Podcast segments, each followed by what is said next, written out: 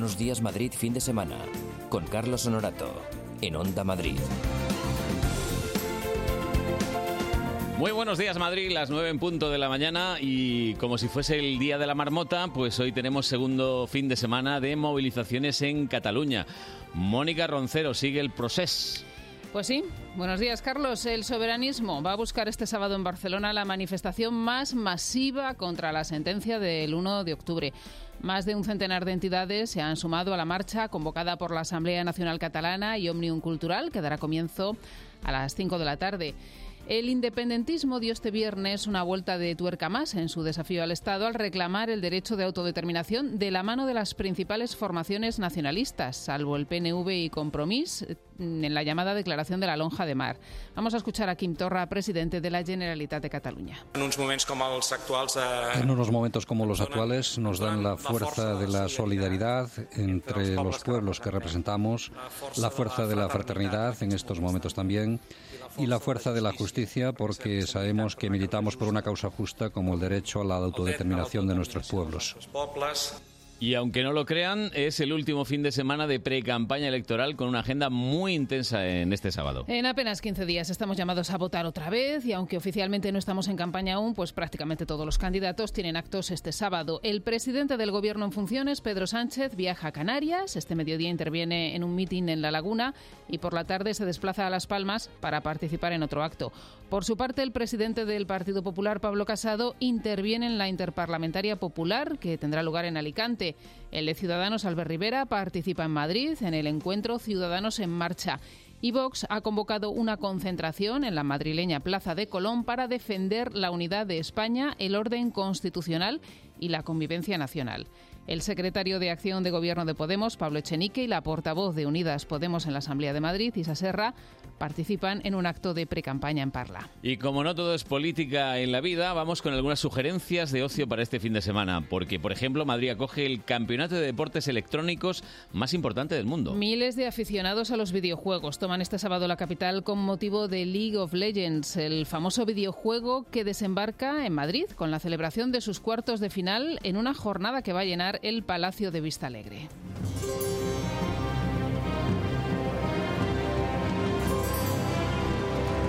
Y atención a los seguidores de Juego de Tronos porque hoy abre en IFEMA la exposición oficial de la mítica serie. Ofrece una experiencia interactiva con entornos inmersivos y contenidos multimedia junto a trezo, vestuario y decorados que llegan directamente de Poniente. Así los visitantes podrán descubrir los invernales paisajes del norte y la arbolada senda del Camino Real, encontrarse con una guarnición de guerreros inmaculados y los icónicos trajes de la Casa Targaryen, entrar en la Casa de Blanco y Negro, explorar el Castillo Negro, hogar de la Guardia de la Noche y finalmente llegar al trono de hierro. A mí como si me hablas es en chino, no me he enterado de nada. La verdad es que para los seguidores de Juego de Tronos todo tiene sentido. Mucha atención porque esta próxima madrugada entrará en vigor el horario de invierno. A las 3 de la madrugada volverán a ser las 2, así que Carlos, vamos a tener una hora más para dormir. Este es el cambio bueno. La mejor noticia. El malo es el de primavera. Los Sí. que trabajamos en fin de semana lo sufrimos. De esta forma amanecerá antes, pero también anochecerá antes. Los expertos aconsejan conservar las rutinas a la hora de dormir y llevar una vida activa para que no nos afecte demasiado este cambio, al que por cierto le quedan ya. tiene las horas contadas o Bueno. lo- o, los años contados. ¿no? Eso dicen, eso dicen. Pero de momento esta noche se retrasa una hora el reloj. Y lo que no se retrasa es la información del tiempo que nos trae Tania Garralda. Buenos días. Buenos días. Este fin de semana se presenta muy tranquilo, con sol, algo de nubosidad mañana domingo y unas temperaturas suaves rondando los 20 grados no solo en el sur y centro de la comunidad, sino también en la sierra. Esto es fruto de la inversión térmica que además de igualar las mínimas y las máximas de prácticamente toda la región, también nos deja una boina de contaminación sobre la capital. Hoy sábado muy soleado con cielo despejado y máxima de 22 en la capital, 23 en Aranjuez y 20 en Buitrago de Lozoya. Este tiempo anticiclónico se mantiene en los próximos días, por lo que seguirá con nosotros la estabilidad para comienzo de la semana que viene. Buenas noticias. Habrá que darse una vueltecita a pesar de la boina. Habrá que aprovechar, sí. Si no, pues sales de Madrid, capital, te das una vuelta por los alrededores, que hay muchas cosas que descubrir Muchísimas. Bueno, que si pasa algo extraordinario te esperamos por aquí, si no. Como siempre, a las 10. a las 10 en el boletín. Hasta luego, Mónica. Hasta chao. luego.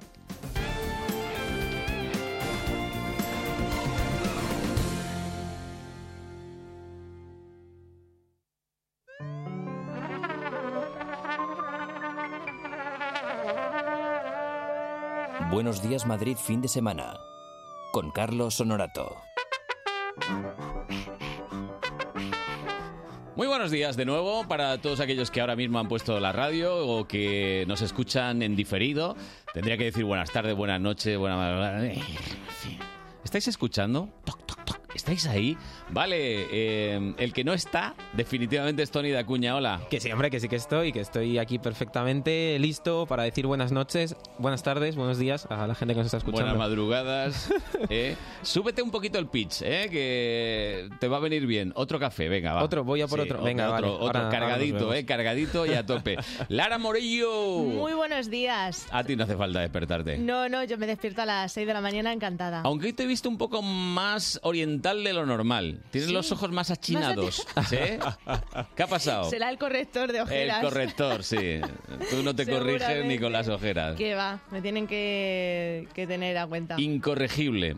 Yo creo que sí. Sí, bueno, bueno. esta semana un poquito, ¿eh? Me han tenido que corregir bastantes cosas, ya te lo digo. ¿Ah? Ya te lo avanzo, sí. bueno, sí, vale, sí. esto es perfecto. Ah, la- para los que pedís que co- os contemos qué es lo que vamos a hacer en el programa de hoy, hoy tampoco lo vamos a decir. Por supuesto. ¿Por qué? Pues porque no nos da la gana. Ponéis ahí la radio, escucháis. ¿Os gusta? Perfecto. ¿No os gusta? ¡Uy, qué mala suerte! Pero que no, que no lo vamos a adelantar. Si es que es un trabajo extra, es un trabajo que, que- que requiere pensarlo, ponerlo en un guion y, y no, no, no estoy por la labor. La verdad es que hasta que no me suban el sueldo no lo voy a hacer. ¿Qué os parece? Bueno, Bien, muy ¿no? bien. Y si nos parece mal, id a, No hay por, otra. id a por café todos.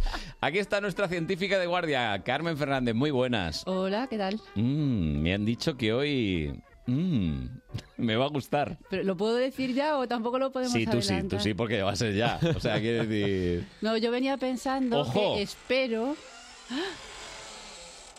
¿No le habéis echado tres en uno a la puerta del estudio? No, desde los tiempos de Michael Jackson no le echamos tres en uno. Y las hay peores, ¿eh?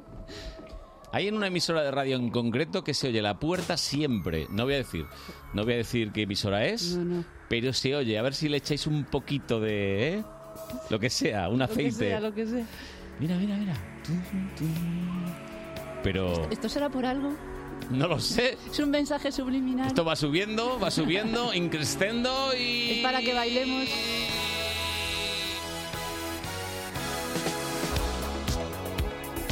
Ahora, ahora se tendrían que poner todos con el ordenador, viéndonos en el streaming y riéndose de ¡Wow! nosotros. Estupenda producción de Quincy Jones para Michael Jackson en este thriller. La verdad es que una maravilla de disco. eh, adelantado a su tiempo, como tú. Como yo, que me adelanto al Halloween. A Halloween. Muy yo, bien. yo venía pensando que espero que hayáis traído vuestro armamento pesado de defensa contra los monstruitos variados Bueno. que van a venir en Halloween. Recuerda, Carmen, que eres Osamaín, vamos a ponernos eh, más... Que tienes que hablar de cosas que estén comprobadas Sí, sí. científicamente. Sí, sí, sí, no hay ningún problema. Y que tienes que hablar con precisión y nada de dejarte llevar por No, no. esta cosa así no, no, frívola. no, no os preocupéis, no vale, os vale. preocupéis. Bien. Pero bueno, podemos hacer un poco de historia y hablar de Hombre, por Drácula, supuesto, o por, supuesto, ejemplo, yo sí, sé. sí. Siempre ¿no? Drácula. De Drácula o yo qué sé, de los hombres lobo. De los hombres lobo. No sé si es luna llena, es que no he No, no, no, no, no, no, una luna muy bonita. Eh, yo creo que está en fase decreciente. Sí. Vale, pues entonces mejor, porque no nos va a saltar ningún hombre lobo por aquí en el estudio, que a estas horas de la mañana algunos habrán Está exactamente como la eh, bandera de Turquía. Así está la luna, más o menos. Perfecto. Pues eso, que hoy vamos a hablar de zombies, de vampiros No puede ser. y de Cuidado, hombres Carmen, lobo. que habrá y de hombres lobo. Vamos a ver. Lara, ¿lo dices por alguien en concreto que esté aquí en esta mesa? No voy a señalar a nadie. Drácula existió. Hombre, a ver, Drácula, el Drácula de Bram Stoker no existió. Pero pero pues todos dicen que se basa en un personaje histórico que sí existió, que es Vlad Tepes. Ujú. ¿Y Por este Vlad ejemplo. Tepes de qué hacía? Este señor, eh, pues empalar gente, por Ah, lo visto. ah. Le, le sentó muy mal, o sea, tenía ahí unas batallitas con los turcos, les debió sentar muy mal que lo tuvieran retenido desde pequeñito durante muchos años allí en Estambul, que por cierto yo estuve en Estambul y se marcaba la casa donde supuestamente había estado el señor Vlad Tepes, yo no le vi, pero le debió Mejor, ¿no? sentar un poco mal que cuando volvió a su pueblo se dedicó a empalar ahí a todo ser viviente que pasaba cerca, que ya dejaron de vivir, claro. O sea que tenía a lo Un mejor. un a lo Era un poquito mejor- sanguinario y entonces yo creo que de ahí pues nace esta leyenda que Bram Stoker recogió ¿no? de la zona de Rumanía y la trasladó a su Drácula. Hay más personajes mm, de este tipo relacionados con la sangre, por decirlo de alguna manera, sería Elizabeth Bathory, por ejemplo. Ujú. Esta Vamos a hablar de un estudio científico que a lo mejor dices, oye, pues la Elizabeth quizá no fuera tan desencaminada desangrando bellas doncellas y bebiéndose su sangre o bañándose en ella. que era Esto no lo que hagáis en hacía- casa, por No, favor, ¿eh? No, por favor. Bien. Era lo que hacía la buena mujer, por llamarlo de alguna manera. ¿Ella qué iba buscando? ¿El elixir de Pues la juventud? como Mm, todos. ¿no? Todos queremos le estar ocurrió- bellos, guapos. No se le ocurrió otra arrugas, cosa. ¿Qué y decir? Se po- pensaba que, pues eso, la sangre de, de las doncellas jovencitas, pues la podía ella mantener y preservar Claro. Como una bella dama. Pero previamente, claro, había que quitarles la vida, ¿o cómo iba la bueno, cosa? más bien yo creo que las desangraba en vida, lo cual es más Uf. terrible para la pobre persona. Tenía unas maquinillas de tortura bastante Uf. especiales. Uf, Sí, no, no es muy agradable de contar ya, esta ya, ya, parte. Pero bueno, todas estas cosas, como digo, yo creo que generaron esas leyendas, ¿no? De los vampiros y de los chupasangres y de los muertos que se levantan de las tumbas y van por la noche y te persiguen. No sé, a mí me gustan mucho todas estas pelis, lo Ya. siento, Lara. Pero son- Me son- encantaría. pero porque son- Bela Lugosi es un clásico, ¿no? De, Son de películas. los vampiros. Sí, son películas.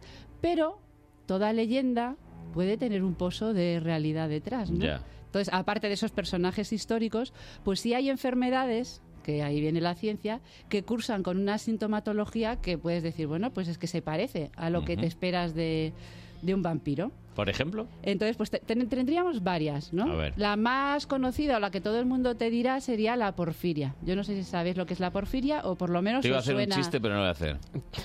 Venga, va, No así, con te- las ganas. así tengo más tiempo. Lo del bolero. ¿Qué Porfiria. bolero? No, no, no, A mí me suena a maldad, ¿no? Como perfidia. Ah, perfidia, no, No, no, no, no. no. Mira, la porfiria es una enfermedad que está relacionada con la hemoglobina. La hemoglobina, Mm, si os suena, sí. de la Sí. sangre, que es la que transporta el oxígeno. Yo lo siento mucho, esto a lo mejor no queda muy científico, pero yo lo de único que me acuerdo es de Érase una vez el cuerpo humano Hombre. y de los monigotitos que iban llevando el oxígeno por la sangre. Sí. Esto es una cosa muy gráfica de la que todos los que tenemos una cierta edad nos acordamos. Pues, la, como digo, está relacionada pues eso con la hemoglobina. Uno de los componentes principales de la hemoglobina se llama grupo hemo, hemoglobina, hemo. Pues este grupo se sintetiza con muchísimas proteínas. Es un sistema, digamos, con ocho pasos. Cada paso lo controla una enzima, una proteína. Bueno, si falla alguna de ellas, que os podéis imaginar que habiendo ocho, pues se puede dar algún caso de mutación o demás, pues ya no se podría continuar el procedimiento. Es decir, no llegarías al grupo hemo, por tanto, no tendrías hemoglobina. Y se quedarían por ahí pululando en sangre los compuestos esos intermedios. Pues has llegado hasta este paso, pues eso se queda ahí. Esos compuestos intermedios es lo que se llaman porfirinas. De ahí el nombre porfiria. Vale. ¿Qué pasa? Que esas porfirinas se quedan acumuladas en la sangre y son sensibles a la luz del sol. Entonces, los rayos ultravioletas del sol lo que hacen es reaccionar con esas porfirinas y eh, las porfirinas emiten radicales libres. ¿Os suena esto del envejecimiento, Sí, los radicales claro. libres que hay que protegerse y demás? Vale. Pues lo que pasa es que a los pacientes de esta enfermedad les causan pollas y les hace heridas en la piel, con lo cual no pueden exponerse al sol. ¿eh? Claro. Los vampiros tampoco pueden exponerse Bien, al bien, sol. bien, bien. Una de las razones. Otra cosa que les pasa, claro, no tienen hemoglobina, con lo cual o sea, le falta la cantidad de hemoglobina Están muy suficiente, tienen pálidos. anemia, tienen anemia. Todos sabemos que con la anemia estás pálido encima, si no te puedes poner al sol porque el sol te causa... Más pálido todavía. Pues estás pálido como los vampiros. Mm. Están muy pálidos. ¿Y qué pasaba en la edad antigua? Que a estos pacientes que tenían anemias, pues como tú tampoco sabías muy bien cómo funcionaba el cuerpo humano y tampoco tenías tú una medicina muy desarrollada, ¿qué les decían? Beber sangre. ¿Cómo? Claro. Pero de Y entonces animales. a lo mejor, bueno, sí, supongo que no les diría el médico, mira, váyase usted a casa del vecino que le caiga mal y peguen un mordiscazo. Claro, no, pero claro, entonces se bebían sangre, que no vale de mucho, ya lo aviso, ¿vale? No vale de mucho porque los grupos hemo que te pueden quedar en esa sangre que te bebas, pues tampoco te Nada. van a solucionar la vida, pero claro, con todo este compendio de cosas, os podéis Sobre todo imaginar por vía digestiva, ¿no? Claro, que eso, claro, no, no le vale de nada. Pero claro, todo este tipo de cosas, yo que sea, en un pueblo de gente a lo mejor un poco más analfabeta, sin muchos conocimientos, veían estas cosas, les llamaba la atención, lo mezclaban todo, lo agitaban y salían los vampiros por las De noches. ahí de salen sus los tumbas. vampiros, digamos. Bueno, de hecho, por ejemplo, un tipo específico de porfirina lo que hace es que te salgan manchas por culpa de las porfirinas en los dientes, así de Ya color está, rojizo, y entonces, está. claro, ya tenían los dientes chorreando Sí, sangre. solo falta que tuviera un Y, colmillito más claro, grande. pues también, no, no tenían el colmillo más grande, simplemente que las encías se le retraían. como las encías se le retraían, parecía que tenían los dientes más grandes y el colmillo siempre es el que llama más la atención. Claro, fuerte. entonces, como toda esa sintomatología de esas enfermedades se parece un poco al del mito del vampiro, pues todo el mundo dice que, bueno, pues la parte a lo mejor de esa leyenda que puede ser real eh, serían pacientes de este tipo que tuvieran estas enfermedades. O, por ejemplo, la rabia. La rabia la podemos asociar a los hombres lobo o a los Sí. vampiros también. Pero claro, pues lo mismo, la agresividad, los colmillitos ahí enseñándolos todo el rato, el pobre hombre infectado por el virus de la rabia, pues que desarrollaba esa agresividad, mm, que enseñaba los Y colmillos. luego la- pues la claro, salivilla La aquí. salivilla cayéndole ahí, pues todo esto puede generar... eh, pues que te creas que hay muertos vivientes que te van a chupar la sangre. Bueno, yo estaba buscando así algún caso de estos de bebedores de sangre y digo yo, al final estas cosas nunca sabes si son leyendas o son verdad. Pero dicen que a Inocencio VIII, el Papa, Sí. que también tenía su leyenda negra, porque el hombre cuando estaba para morirse no se le ocurrió mejor cosa a los médicos que desangraron los pobres jovenzuelos que andaban por allí para dárselo a beber al Inocencio No. A ver si el señor pues Se conseguía recuperaba, ¿no? No se ve que no se recuperó, No. pero Claro. los pobres desangrados tampoco se Tampoco. recuperaron del, del hecho. Yo ya digo, este tipo de cosas al final no sabes si son leyendas o son verdad, pero ahí está la historia contándote las anécdotas. Pero yo no sé si os acordáis que el otro día Sí. os hablé de un estudio, bueno, no me acuerdo ya qué día fue, pero os mencioné unos ratones Sí, sí. a los que le habían hecho una transfusión de sangre de ratones más jovencillos Mm. Sí, sí, sí, lo y que se habían rejuvenecido. Y que os dije, ya os contaré en algún momento. Pues aquí están, Venga. nuestros vampiros. Dale, dale. Nuestros vampiros. Entonces es verdad que hubo un estudio hace años, en 2014, en el ESO que le habían hecho una transfusión a ratones viejecitos de sangre de ratones más jóvenes y estos viejecillos, pues oye, estaban un poquito más enérgicos. Como que les funcionó. Mejoró un poco más su memoria y el aprendizaje y dijeron, "Neta, aquí qué pasa con esto? A ver si Elis- Elizabeth Bathory no iba mal con lo de desangrar a las pobres jovenzuelas. La verdad que hizo una masacre.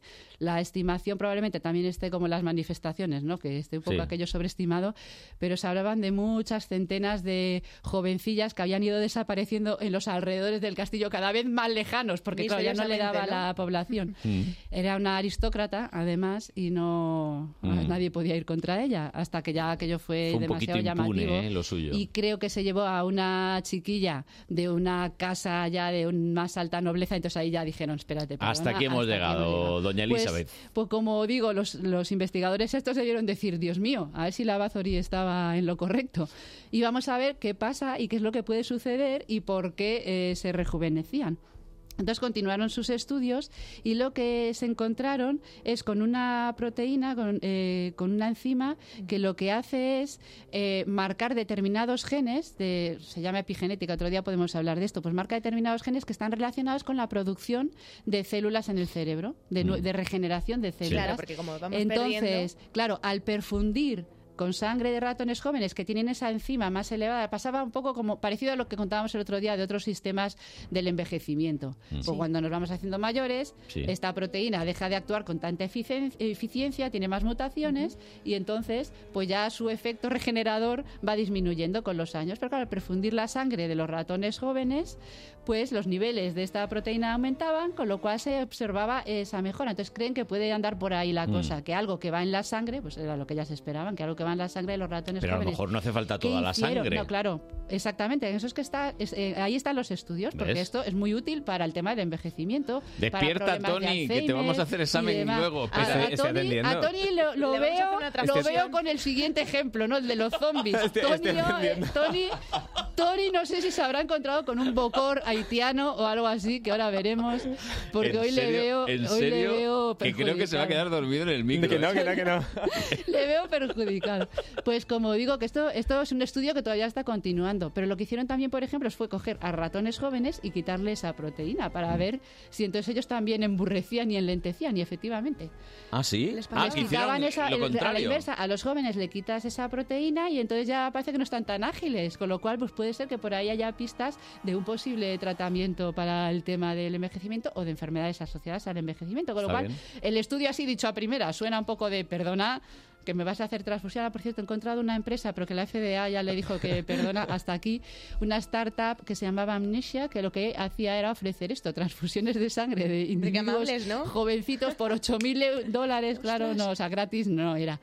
Pero creo que la FDA le cerró el no, chiringuito ¿no? y le dijo que, que iba a ser que no, De porque momento, no hay no. pruebas de que esto funcione, no lo hagáis en casa. Lo mismo me han hecho si no me he enterado. A lo mejor. No, Sí. no. Te ha- te Lo de los zombies es otra cosa. que Te han puesto de mi sangre, por eso Sí, estás sí. así.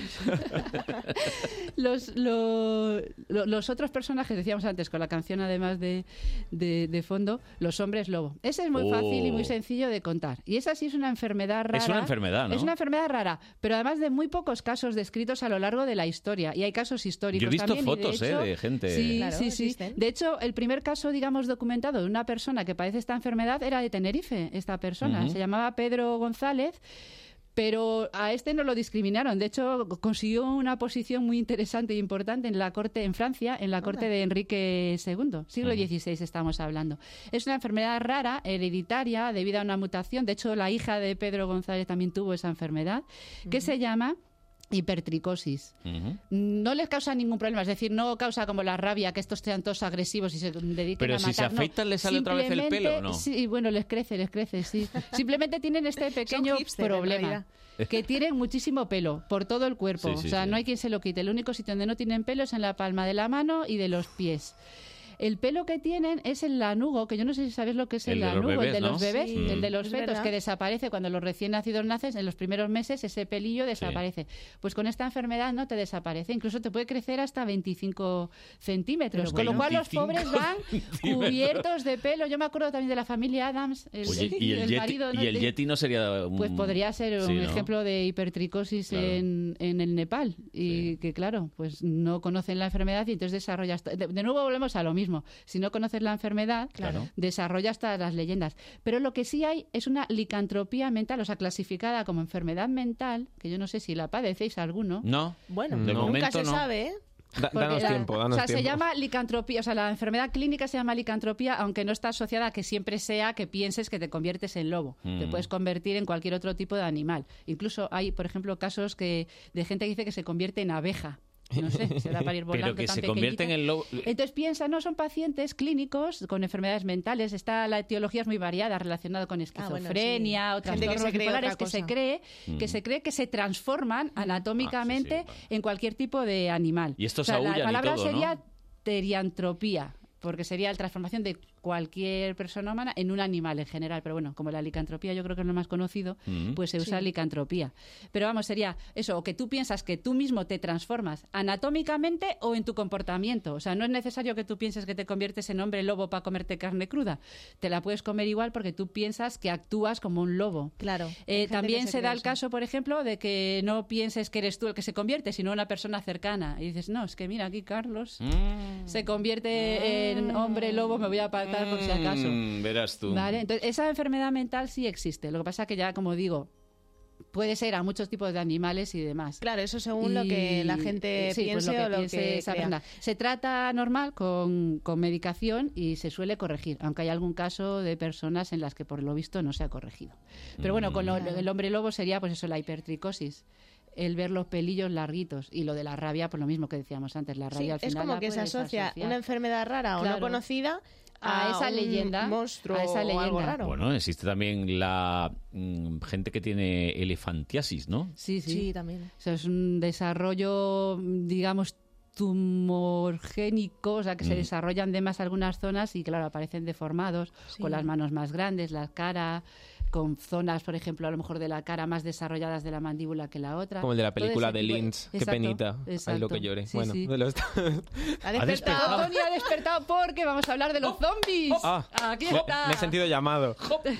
Bueno, a ver, eh, ya como premisa, los zombies no pueden existir. No puede haber muertos vivientes. ¿O sí? Yo creo que si esto lo dices en Haití ¿Qué pasa te van con a Haití? decir otra cosa. Que ¿Por en qué? Haití, ¿por qué? o en ¿Qué? Nueva Orleans o en sitios donde se Uy, practique uy, uy. la religión vudú. Uy, Tum, tum, no, tum, pero a ver, Con lo- estamos en un espacio científico. Sí, sí, Vamos a hablar de ciencia, ¿no? sí, sí, sí. ¿Cómo alguien que no tiene vida puede vivir? No, no Claro, es porque en realidad no se han llegado a morir. Ah, vale, se vale, comportan vale, vale. como muertos vivientes, ¿no? Los zombies, Pero están vivos. Pero estarían, Bueno, pero estarían muchos. vivos ahí rozando la muerte, pero vivos en un cóctel de drogas que les hace estar como está hoy el pobre de... A ver, me, me acaba de. se, me acaba de y se me acaba de faltar Por muchísimo. eso digo, tú te habrás encontrado con un bocor No, no, yo no me he metido nada. No, no, que tú no te lo hayas metido, estoy de acuerdo. Pero que un bocor te haya dado cup pudre. ¿Qué ha dicho? no lo sé. No sé ni lo que está hablando. en Pues como no idioma. lo sabe, a lo mejor se lo ha tomado sin darse ¿En cuenta. qué idioma hablas, Carmen? Carmen, no me lances francés, hechizos, ¿eh? En francés, hombre. Francés. Ah, ah, vale, vale. El Bien. polvo de zombie te habrán dado a lo mejor. Polvo de zombie. Pues no lo sé. ¿no? ¿Sabéis lo que son los Le ha bocor? rozado, le ha Los bocor son los sacerdotes vudú, los malos, los sacerdotes vudú Los malos. los malos, los de magia negra, Sí. ¿vale? Y entonces hay gente que jura y perjura que un bocor te puede convertir en zombie. Pues lo mismo. Eso es como un mal de ojo, ¿no? Mm, a ver, aquí vamos a decir, David juega un importantísimo papel la sugestión. Claro, ¿vale? claro. Esto es Entonces hay, hay muchos, hay, lo que pasa es que hay muchos casos, y ahora no los podemos conversar todos, que no tenemos tiempo, pero hay muchos casos referidos en la literatura médica de gente que dice que jura y perjura que ha enterrado a un familiar que estaba muerto Mm. y que años después lo ha visto caminando por ahí, se lo ha encontrado en la plantación de no sé quién mm, sacando caña de azúcar y cosas así. Hay muchísimos casos de ese tipo. y a ver quién contradice a esa persona. Si es tu familiar, es imposible que lo puedas contradecir porque es que es la misma persona. Sí, Ahora sí. ya le podemos hacer un análisis de ADN y comprobarlo. Antes no se podía, pero vamos. Ah. Entonces, mm, hay muchísimos antropólogos, por eso decía lo de Haití. Hay uno muy famoso, Wade Davis, que escribió varios libros. De hecho, hay una película basada en uno de sus libros, que creo que se llama igual que el libro, La serpiente y el arco iris, que se, que se hizo esa película, y como digo, basado en este libro. Entonces, este antropólogo se fue a Haití haciendo un seguimiento ¿no? de, de las historias de zombies e intentando entender cómo podrías crear un zombie. Por eso os decía, traemos la receta de crear O sea, un esto es zombie. como Mr. Potato, ¿no? Te- Para Reyes te ¿Cómo- pides un zombie. ¿Cómo puedo hacer yo un espera, zombie? espera, que hay una receta, ¿no? O sea, no, y, y no vamos a hablar de muñecas de vudú, de No, eso no, no. no, no. O sea, de ponerle la fotillo, el No. pelo, el clavarle los alfileres, eso no. Yo voy a hablar de qué drogas te podrían convertir en zombie. Vale, vale, vale. Porque lo que es- intentó hacer Wa- Wade Davis, claro, mm, los bocos tendrán sus secretos, ¿no? No comparten recetas así porque sí. Entonces el tío lo que intentaba era eso, conseguir polvo zombie de cada uno de los sacerdotes vudú para poder analizarlo Claro. en el laboratorio y ver qué llevaba. Entonces, bueno, lo que se cree que podían llevar Mm. son, es un cóctel de drogas. Tú el primero tienes dos, el cup pudre que decía yo a Tony, Sí. que es el que usas primero para que parezca que esa persona se ha muerto. Entonces mm, te dan este, este esta mezcla Tiene que tener Tú algún te la tomas, te la ¿no? soplan en los ojos, efectivamente. Una muy famosa que seguro que todos conocéis, por otras Mm. cosas a lo mejor. te la soplan, entonces parece que te has muerto, tus familiares te cogen y te entierran y ya se encarga entonces Claro. el bocor de ir al cementerio, a abrir tu tumba y sacarte, antes de que te mueras de verdad asfixiado dentro de la tumba, sacarte y darte el siguiente cóctel ¿Qué de es? psicoactivos, de Mm. drogas alucinógenas para ya mantener tu voluntad anulada A ver, te revive. y, y controlarte. Sí. No solo te revive, sino que te puede controlar. Entonces, Ya, como digo, pues lo puedes poner pues a limpiarte la casa. Algo de burundanga o algo de Claro, esto. pues puede ser escopolamina, la burundanga y la tetrodotoxina. Mm. La tetrodotoxina seguro que os suena de haber oído hablar del sushi de pez globo y de la claro. cantidad de gente que se puede morir comiendo Espera. sushi de pez globo, porque la tetrodotoxina es la toxina mm, de las más letales que se conoce, mil veces más activa que, la, que el cianuro, que todo el mundo conoce, que con una dosis muy baja te puedes morir. Y la tetrodotoxina está en diferentes regiones localizadas del pez globo, sobre todo en las vísceras, en, lo- en el hígado, en intestinos menos, en, en la vejiga, en estas vísceras, que los especialistas cocineros de sushi tienen que haber hecho su cursito especial de corte usted el pez globo para no envenenar a todos los pobres A ser posible. personas que vayan a su restaurante a comer. Entonces, la que fundamentalmente se asocia siempre con los zombies es la tetrodotoxina, porque lo que hace es precisamente lo que decías tú actúa sobre los canales de sodio que están en las neuronas, que son los responsables de mandar la señal eléctrica de una neurona a otra, de que te muevas. Si bloqueas esos canales, Corto, entonces no corto. hay, no se transmite la información, No te hace corto, se te relajan, corto. Claro. se te relajan los músculos, los músculos no se mueven, te quedas paralizado. Claro. Tú te enteras de todo, es el problema, lo cual debe ser bastante angustioso, porque tú te estás enterando de todo, pero no te puedes mover. Eso es. ¿Vale? Entonces parece que estás muerto. No te puedes mover, parece que estás muerto, te entierran en, en tu ataúd. Es como la peli Pero sigues enterrado. vivo. Y se- eso, como digo, pues va a disminuir, se paralizan todos tus músculos hasta que llega un momento que se paraliza también los músculos respiratorios y te mueres, mueres. eh, asfixiado. Eso es lo que causa la tetotoxina. Y de ahí viene un poco, pues como digo, todo ese cóctel de, de drogas O sea, que me estás sirven hablando que para, en realidad para estos- paralizarte, hacer que parezca que estés muerto, llevarte a la tumba, sacarte Estos de te la drogan, tumba te y drogan. controlarte. Te Sí, sí, drogan, sí, te sí. drogan para que parezca te, otra te cosa. drogan y te hacen el hechizo en tu cara. Y entonces tú te crees que de verdad el sacerdote vudú te Sí. ha metido una maldición, No, no. te lo crees No, y te mueres del susto literalmente. Bueno, no del susto. Que es lo que de con las verdad lo que drogas estas te pueden matar. Bueno, Si se pasan a de ver, dosis. él no qui- ellos no quieren matarte porque lo que quieren generar es una tropa de esclavos. Entonces Mm. ellos, bueno, pues la dosis ya la tienes un poco controlada. Hombre, se te puede escapar en algún caso. Bueno, que hay que calcular por kilos, peor, Carmen. Pero tienes que calcular, claro. Por eso digo, No riáis, escapar la pero ¿por mano. qué reís de mí? Que yo, yo soy No, una si es que persona lógica. Tiene razón, tiene razón. El que le preparen para él nos lo dan a nosotras, Lara, y nos matan. Pues eso, claro, Porque que va por... pesamos menos. Eh, me estás Pero- llamando foca, pero bueno, está bien, todo bien. Y no iba a ser todo contra el pobre. de Claro, aquí hay que repartir un poco. Bueno, hay que darle el doble, eso, eh, a pesar de los kilos.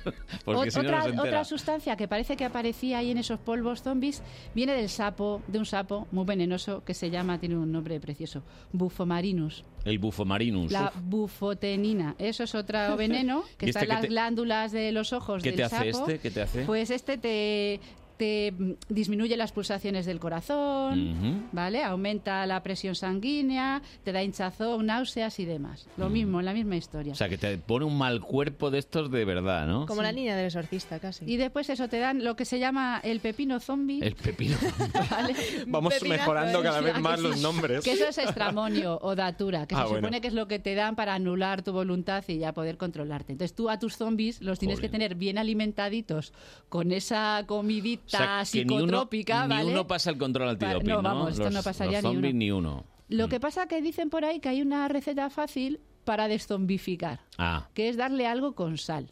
Claro. mira. El café con Porque sal de toda pues, la vida. la sal pues te haría eh, te haría que estas drogas dejaran de tener efecto y entonces se recuperaría la persona zombificada. Es el café con sal que se le daba a los borrachos antes. recuperaría la vida. Entonces hay muchas historias que podéis buscar ahí. Es que es muy diver- o sea, bueno, divertido. Bueno, si os gusta este divertido. tema, si os gusta este tema podéis buscar A mí me has pues, puesto los pelos de punta. Yo a Haití a lo mejor... A lo mejor no vas. No sé si voy. dado a lo mejor no idea. voy, ¿eh? Mm, no sé, habría que investigar si aquí en Madrid He estado cerca, he estado en tenemos- Santo Domingo, pero no... Casi. Lo único que Pero lo bueno. has dicho muy premeditadamente de cara a la semana que tenemos. Claro, y- para que vayáis preparados. Pero preparado si para quieres ser un zombie ¿no? de verdad para... Oye, Claro, llévate sal, por si acaso te encuentras con Tony de nuevo y le Oye, es que en este tema de los gases un día tenemos que hablar, ¿eh? Porque el que se dedicara a investigar el gas mostaza y todas estas cosas que echan Bueno. ahora en las manifestaciones, que es que lloran más que, que cuando Sí, se te sí. murió el abuelo. O sea, Hombre, una el gas cosa... mostaza es poco, pero el otro día hablamos de Haber y el, el cloro y el ciclón. ¿Verdad? ¿Verdad? O sea, que empezamos a hablar un poco de esas cosas ya. El gas mostaza viene de ahí también. Sí, ¿no? O sea, Pero que que, que- ¿a, quién, nos a quién se le podríamos- ocurriría estas cosas? Bueno, pues a Haber ya os conté cómo se le ocurrió. Por patriota. sí, pero acabó mal, Guerra acabó Mundial. mal, su Sí, patriotismo sí. acabó mal. Sí, sí, sí. Pero bueno, lo que decíamos, ¿no? La herramienta la puedes usar para el bien o para el mal. Y normalmente casi siempre se le da la vuelta, ¿eh? se utiliza para el mal. Sí. Así que digamos que detectamos a los zombies si van así un poquito ¿no? tambaleantes. Exacto. Mm, No se van a comer cerebros. No hace falta destrozarles la cabeza, ¿vale?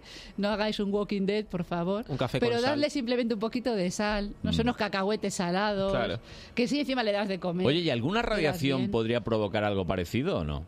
Bueno, como en las pelis, dices. Sí, yo partiendo de la premisa de las pelis, ¿una radiación podría provocar algo parecido? De las que conocemos, yo creo que no. No. habría ninguna mutación que te pueda provocar una zombificación. Mm. Sería más bien pues el- lo mismo, el tema de la rabia. A lo mejor un virus que lo que haga es que te quedes un poquito aletargado Sí. y vayas por ahí un poquito agresivo. O sea, Muy parecido a todo la lo más un rabia- virus, guerra química, un virus estos típicos ¿no? de- bacteriológica. de, de comienzo de peli de Apocalipsis Vale, Z, vale, ¿no? vale. Ahí, ahí sí. virus desatado desde una un, un laboratorio secreto de investigación donde unos científicos muy malos están allí.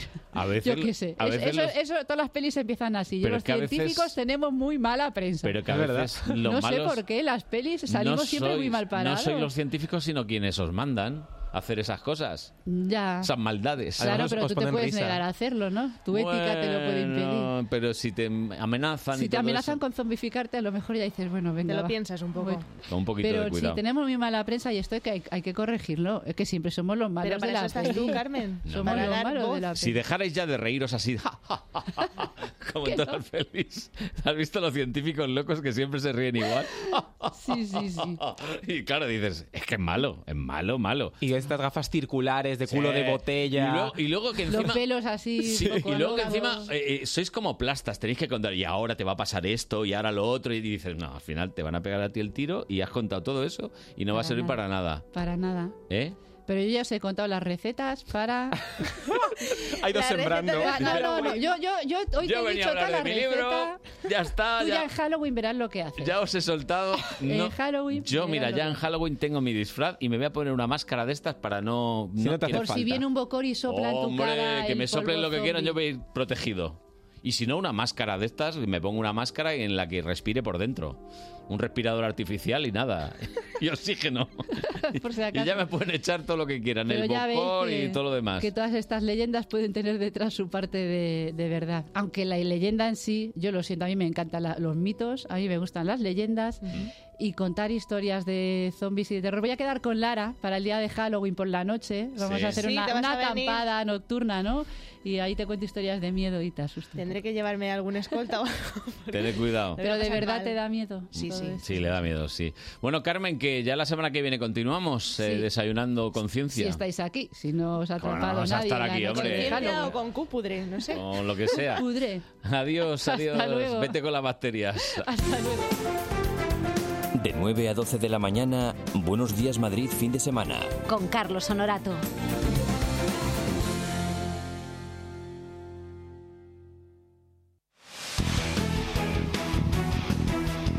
Los equipos madrileños juegan en el partido de la Onda. Hoy sábado, desde la una, abrimos la jornada en la primera femenina. Real Sociedad Atlético de Madrid. Síguelo en el 106 de la FM. Y desde las 3, en ambos diales, jornada en primera y segunda. Leganés Mallorca y Rayo Vallecano Ponferradina. A las 8 y media baloncesto. Unicaja Estudiantes. Y a las 9 no te pierdas el partidazo en el Metropolitano. Atlético de Madrid, Atleti de Bilbao. Vive el deporte de Madrid en el partido de la Onda.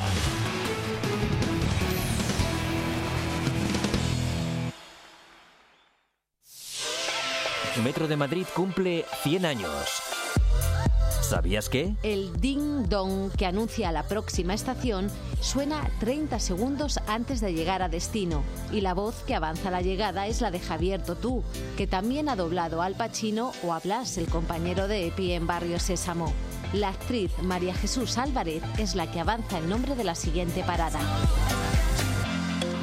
Metro de Madrid, 1919-2019. Cuando miro hacia atrás, me veo mayor. Apenas recorría unos pocos kilómetros, pero año tras año me volví más rápido. Año tras año llegaba más lejos y me sentía más útil, más eficiente, más moderno. Sí, ahora que cumplo 100 años, me siento más vivo que nunca. 100 años más joven. Metro de Madrid. Comunidad de Madrid. Llega el otoño y con él los fantásticos buñuelos y huesos de santo. En Pastelerías Manacor los elaboramos a diario y sin prisas, con la receta tradicional de más de ocho generaciones de pasteleros. Y para todos los gustos y paladares, este año los huesos de santo y buñuelos en Pastelerías Manacor. Disponibles en nuestras tiendas, en pasteleriamanacor.es o en nuestra nueva tienda en Madrid, calle Palos de la Frontera. Los sábados y domingos, a partir de las 10 de la noche, Onda Pop. Onda Madrid con todos los éxitos del pop español, novedades discográficas y un repaso a la historia del pop en castellano con Jesús María López. Onda Pop en Onda Madrid. 101.3 y 106 FM.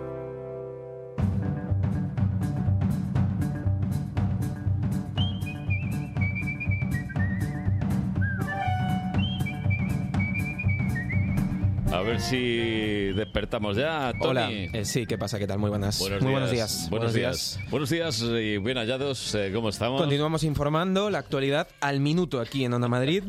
Tony se mete en el Escucha, papel. escucha un Ah, no, que vengo momentito. a hacer trabajos. Un momentito, a ver. La sección tuya es el empleado infiltrado. Un día me voy a venir con Colmenarejo aquí a, dar, a hacer informativos. Vente, vente y verás. A las 6 de la mañana aquí. Te quejas de mí, Me muero aquí. verás tú qué jefe. Eso es un jefe, no yo. Un saludo, Colmenarejo. Nos vemos esta noche en el Wanda. Venga, vamos a lo que vamos. Eh, Hoy te has eh, infiltrado en qué? ¿Qué Bueno, has hecho? antes, eh, quiero saber si vosotros sois lectores. Lara, ¿tu último libro? Sí, sí, bueno, mi último libro, Twitter, o sea, no, Teo no, va a la de verdad, escuela. Soy mala, soy muy mala lectora. Yo creo que fue. A ver, a ver, a ver, a ver, a ver, a ver, a ver. Pf, Creo que eh, uno de. mm, no sé qué de la luna. Creo ¿Tú, que fue. tú tienes muchos libros en tu cajón. ¿Esto era un chiste? No. Es que, es que tiras chistes a veces que no se pillan. Eh, por esto, es que siempre despisto. Es mi, es, es- es mi marca. La esencia Lo- lo- lo personal. hago así. Bueno, pues voy a ser librero. Ah, librero. Librero por un día. Bien. ¿Cómo creéis que está este ámbito? ¿Bien? Bueno, yo. Yo lo veo interesante. Familiarmente, mi abuelo era librero, entonces sé de qué me estás hablando. Y tú acabaste la radio, porque sí. Bueno, ¿y qué? ¿Qué tiene que ver? ¿Qué tiene que ver? Nos va a contar Alejandro un poco cómo va esto. A ver, esta Alejandro. Hola, soy Alejandro y soy librero. No, no, no. Es una profesión bastante gratificante, la verdad. Eh, te encuentras gente de todo tipo y, y bueno, aunque tiene sus malos momentos y tienes que estar muchas horas de pie y ordenando cajas y demás, después en general se ve recompensado con, con el trato al público y, y con la gente. Eso lo ha dicho con la boca pequeña, ver, trato al público, lo de la no, gente. Lo de no no era por ti, Alejandro, es por la musiquita esta que pone que no la aguanto, o sea, el... Ella tiene su marca propia, es un sello. Sí, ¿no? Sí, pues voy a empezar a ponerla en todos los cortes. Vale, pues nada, estupendo. La misma constantemente. Yo también voy a empezar a que no te dejen entrar en el edificio, ya está, perfecto. No, yo tengo mi tarjetita Ya, propia. ya, no soy como Lara. Pero puedes Qué pasar, más gratuito. pero pu- puedes pasar y que se ponga una cruz roja y que no entres. Bueno, pues salto. Yo Vale. tengo contactos aquí con los de seguridad ya, ¿eh? Sí, tú, sí. tú vacila y verás. Bueno, total, que eh, yo, yo lo que te quería comentar es que escucho eso muchas horas de pie y ya he visto quién no va a poder ser librero, ¿sabes? No seas malo. Es que aquí hay para todos. Yo podría ser librero, pero Carlos yo no le veo ahí. ¿No? Bueno. Eh, llega a las.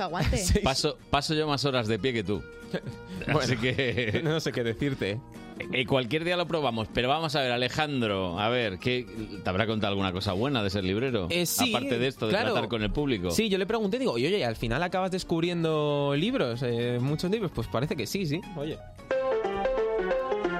Esta es otra de las canciones O repetidas. sea, ya con, con la experiencia previa que tenía como lector desde chiquitito, ya estar metiéndote en el mundo editorial y ir conociendo cómo funciona cada, eh, cada editorial aquí en España, eh, qué edita cada una, eh, más o menos cómo funciona también el mundillo y demás, al final acabas conociendo bastante. Muchos entresijos, hay algunos bonitos y otros no tanto.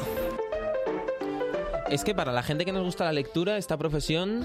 Es que a mí me gusta mucho leer, entonces no estoy poniendo muchas pegas. Le falta, por decir, para nosotros los intelectuales. Sí, nos eh, está excluyendo por completo. Tony, ¿qué pasa? No, yo luego leo bestsellers de estos de bolsillo de 6 euros. hombre, pero- es lo que lees, fundamentalmente. No. No vaciles aquí ahora. No, leo Nietzsche. ¿eh? No, Ah, yo- Freud, eh, sí.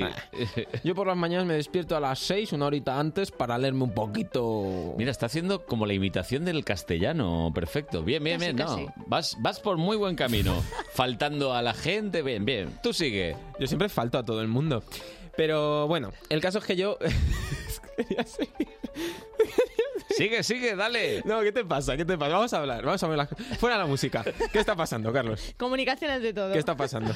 Que eres muy elitista, que no puedes, no puedes dirigirte solo a un público tan reducido, que le interesa esto a todo el mundo. Bueno, pero tú eres el representante del Pero resto. tú imagínate ahora mismo un chaval de 14, 15 años que, que tenga la ilusión de ser librero, se lo Claro, estás tirando por los lo suelos. estás quitando. Bueno, ¿quieres que te Pon hable? la música Mira, otra vez, iba, venga, iba eh, mm, voy, a, voy a cambiar, porque si un chaval de 14, 15 años, te voy a hablar de un chaval de, de 8 que me contaba Alejandro. Va a ver. Mira, para que aprendas.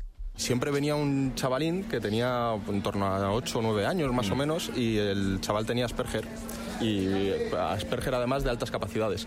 Entonces el chaval mantenías más o menos una conversación con él, porque claro, al tener Asperger tampoco puedes mantener una conversación muy, muy, muy fluida. Y, y el chaval comentaba cosas de historia que, claro, empezamos a comentar la jugada de, pues, de los libros que se habría leído todos con 8 o 9 años.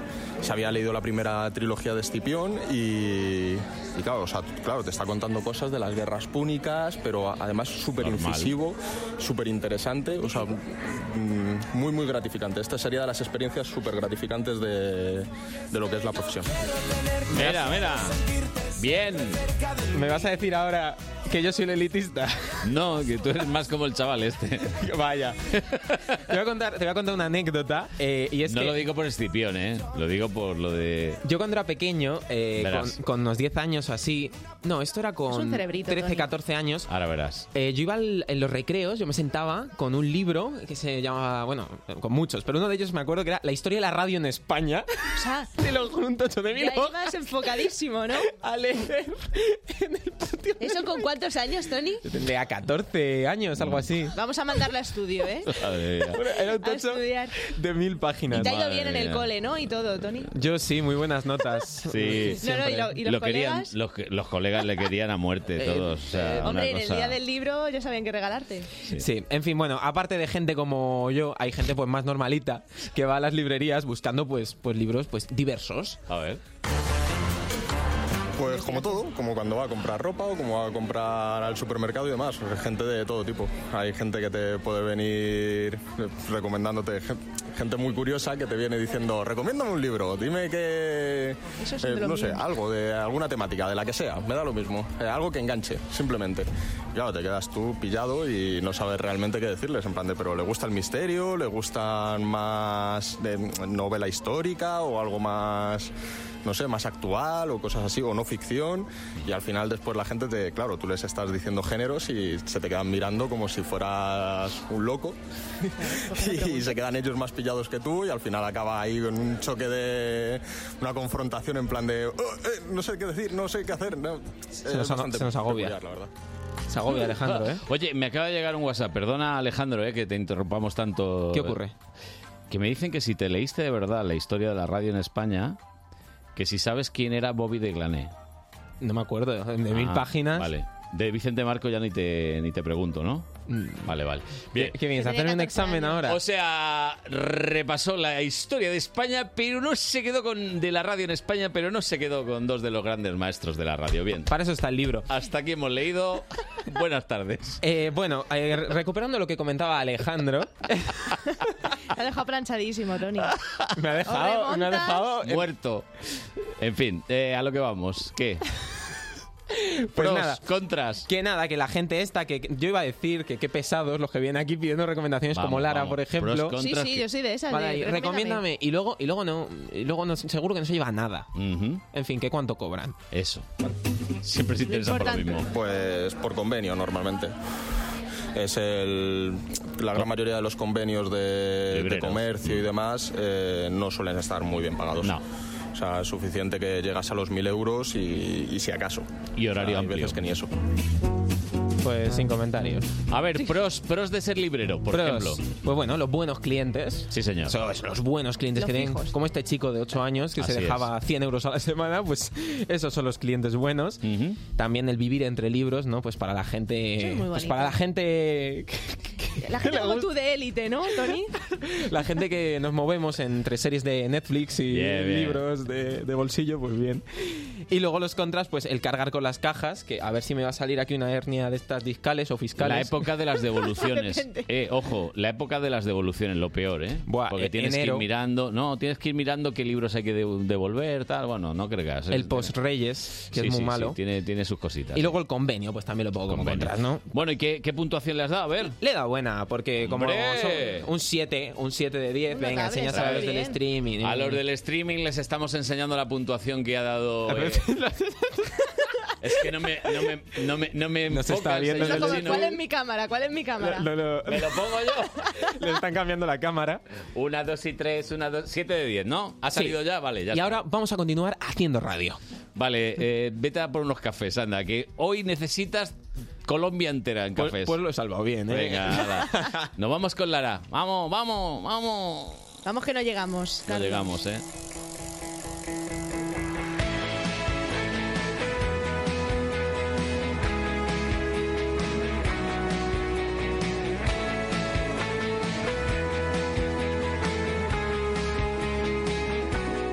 Lara Morello, que se ha hecho... ¡Ole! Fíjate. Yo siempre avisando, ¿eh? Pip, pip. Esto también hay que aprender, pero yo creo que me voy a coger un claxon más grande o, o que suene más, ¿eh? ¿Qué quieres? ¿Uno de camión? Hago con toda la castellana con eso, ¿eh? Aquí Cuidado que vengo. paso.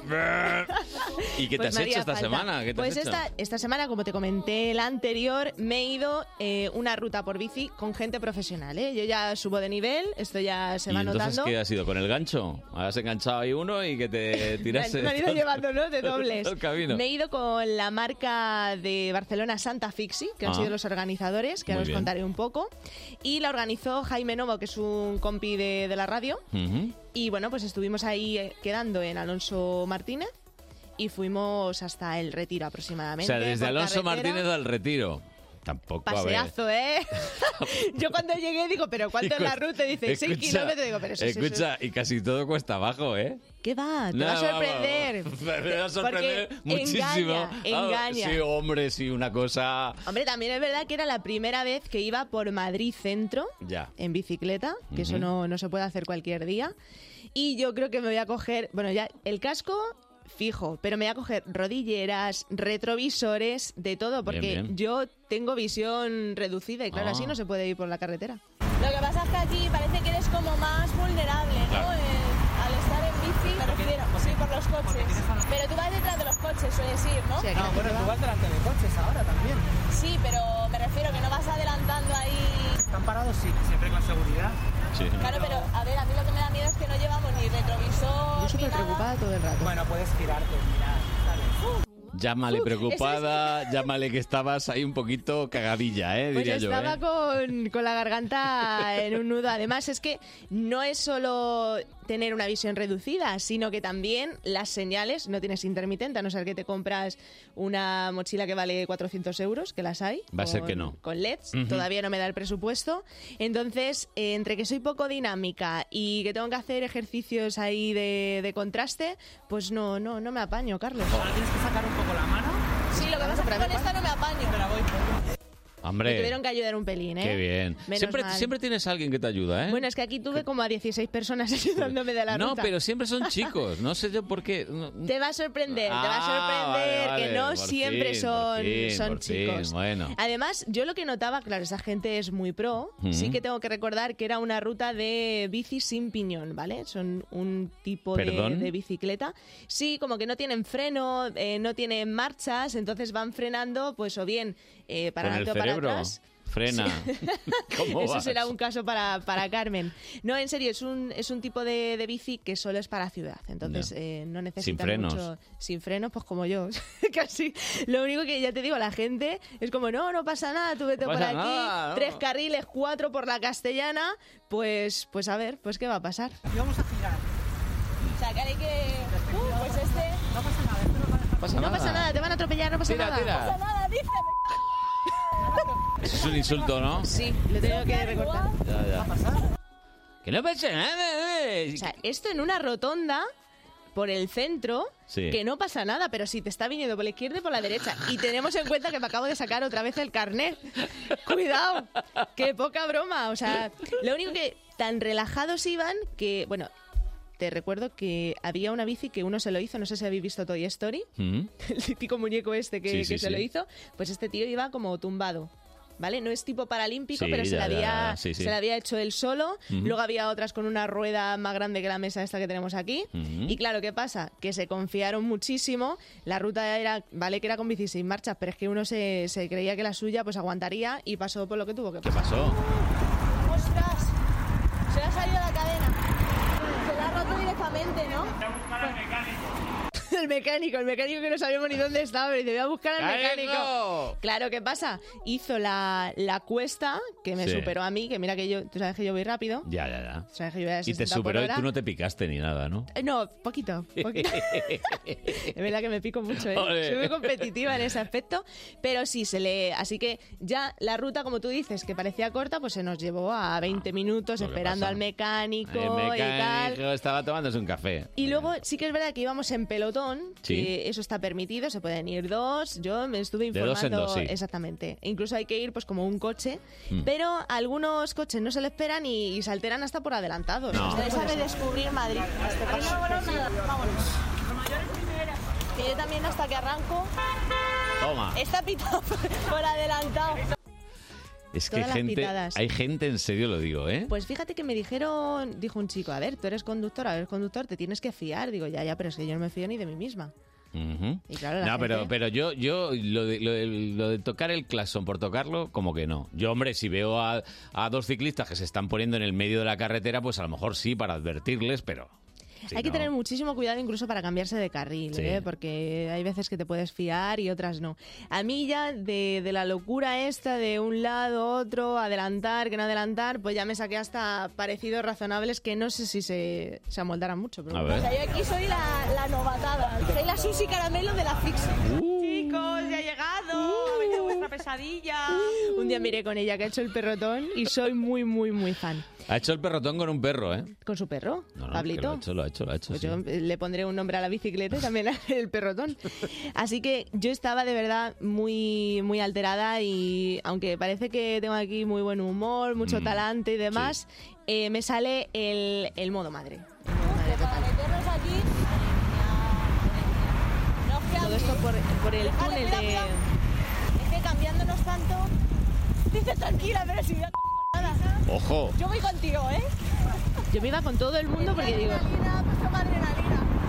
Quería adrenalina, pues toma adrenalina. Ujú. Me quería ir con todo el mundo porque de verdad pasé miedo por el túnel de, de Vergara, ¿lo conoces? Sí, hombre, ¿cómo no? Yo Claro. solo pasé ahí por la carrera rock and roll, que me vine arriba, pero el otro día estaba hasta frenando, o sea, pasé miedo. ¿Y qué ibais, por la derecha o, o tirando para López de Hoyos? Para el hoyo iba yo, desde luego, ¿eh? Para el hoyo casi voy No, más de una tenéis que ir de vez. frente, de frente, de frente. Todo de frente. Mm. Así que, como te decía, no todos son hombres con barba, Hombre, apuestos, menos mal. musculaditos. Mm, ahora... También te digo que ya tocaba. Sí. Eh, Sí, que no ¿no? fuesen hombres con barba y tal. Eh, No, era pues- justicia poética de esta. Me hizo mucha ilusión porque di con Elena, que es miembro de Madrid Ciclista y es una organización para mujeres. Y esto es lo que A me ver, contó. Elena. Yo soy miembro de una asociación que se llama Madrid Ciclista. Somos minoría chicas y se nos ocurrió hacer un taller para también poner un poco en común los problemas que encontramos cuando circulamos con la bici, porque a veces tú te planteas cosas muy graves como el tráfico, no sé qué, y otro se plantea que es que se le va a correr el rímel cuando llega al trabajo. Problemas iguales, ¿eh? Y Prácticamente. además, eh, bueno, es verdad que nos preocupa Sí, porque sí, habló sí, un poco hombre, que desde sí, el lado de, de la mujer Mm. y además me despejó algunas dudas como es el, el casco. A ver, punto uno, el casco en ciudad no es obligatorio. ¿Has oído, Carlos? ¿Has oído? Lo he oído.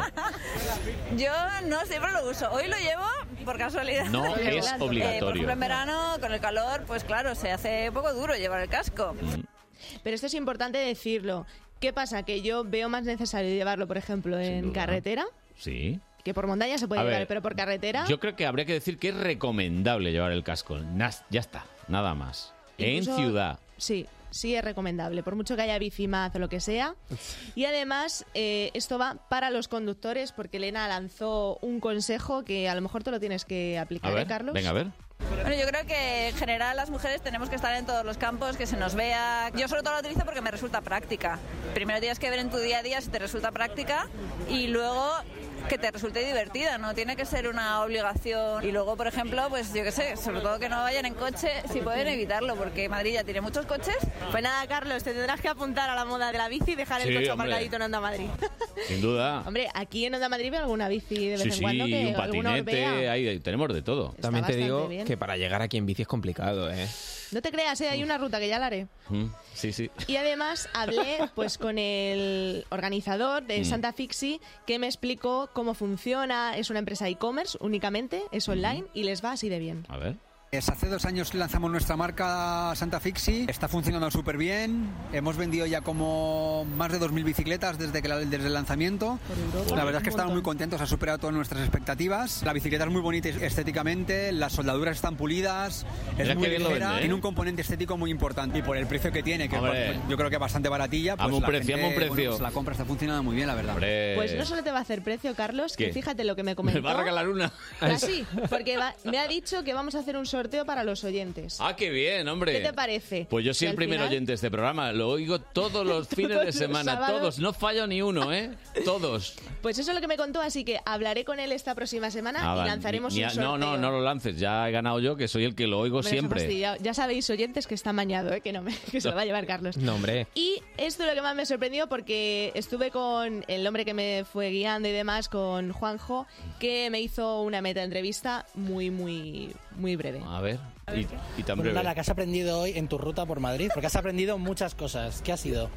Bueno, he ido muy segura contigo y sobre todo he aprendido que tengo que mirar más a las compis, como a Carol y como a Elena, que sí saben señalizar. He aprendido también Has aprendido tantas cosas. muchísimas cosas que incluso la semana que viene me voy otra vez con ellos de ruta por Halloween. Fíjate si he aprendido, ¿eh? Ruta de Halloween. Bueno, zombie. Me iré, me iré con Carmen, yo creo, Ah, de sí, escolta. ten cuidado. Llegan las noticias. Ahora, se- ahora volvemos enseguida.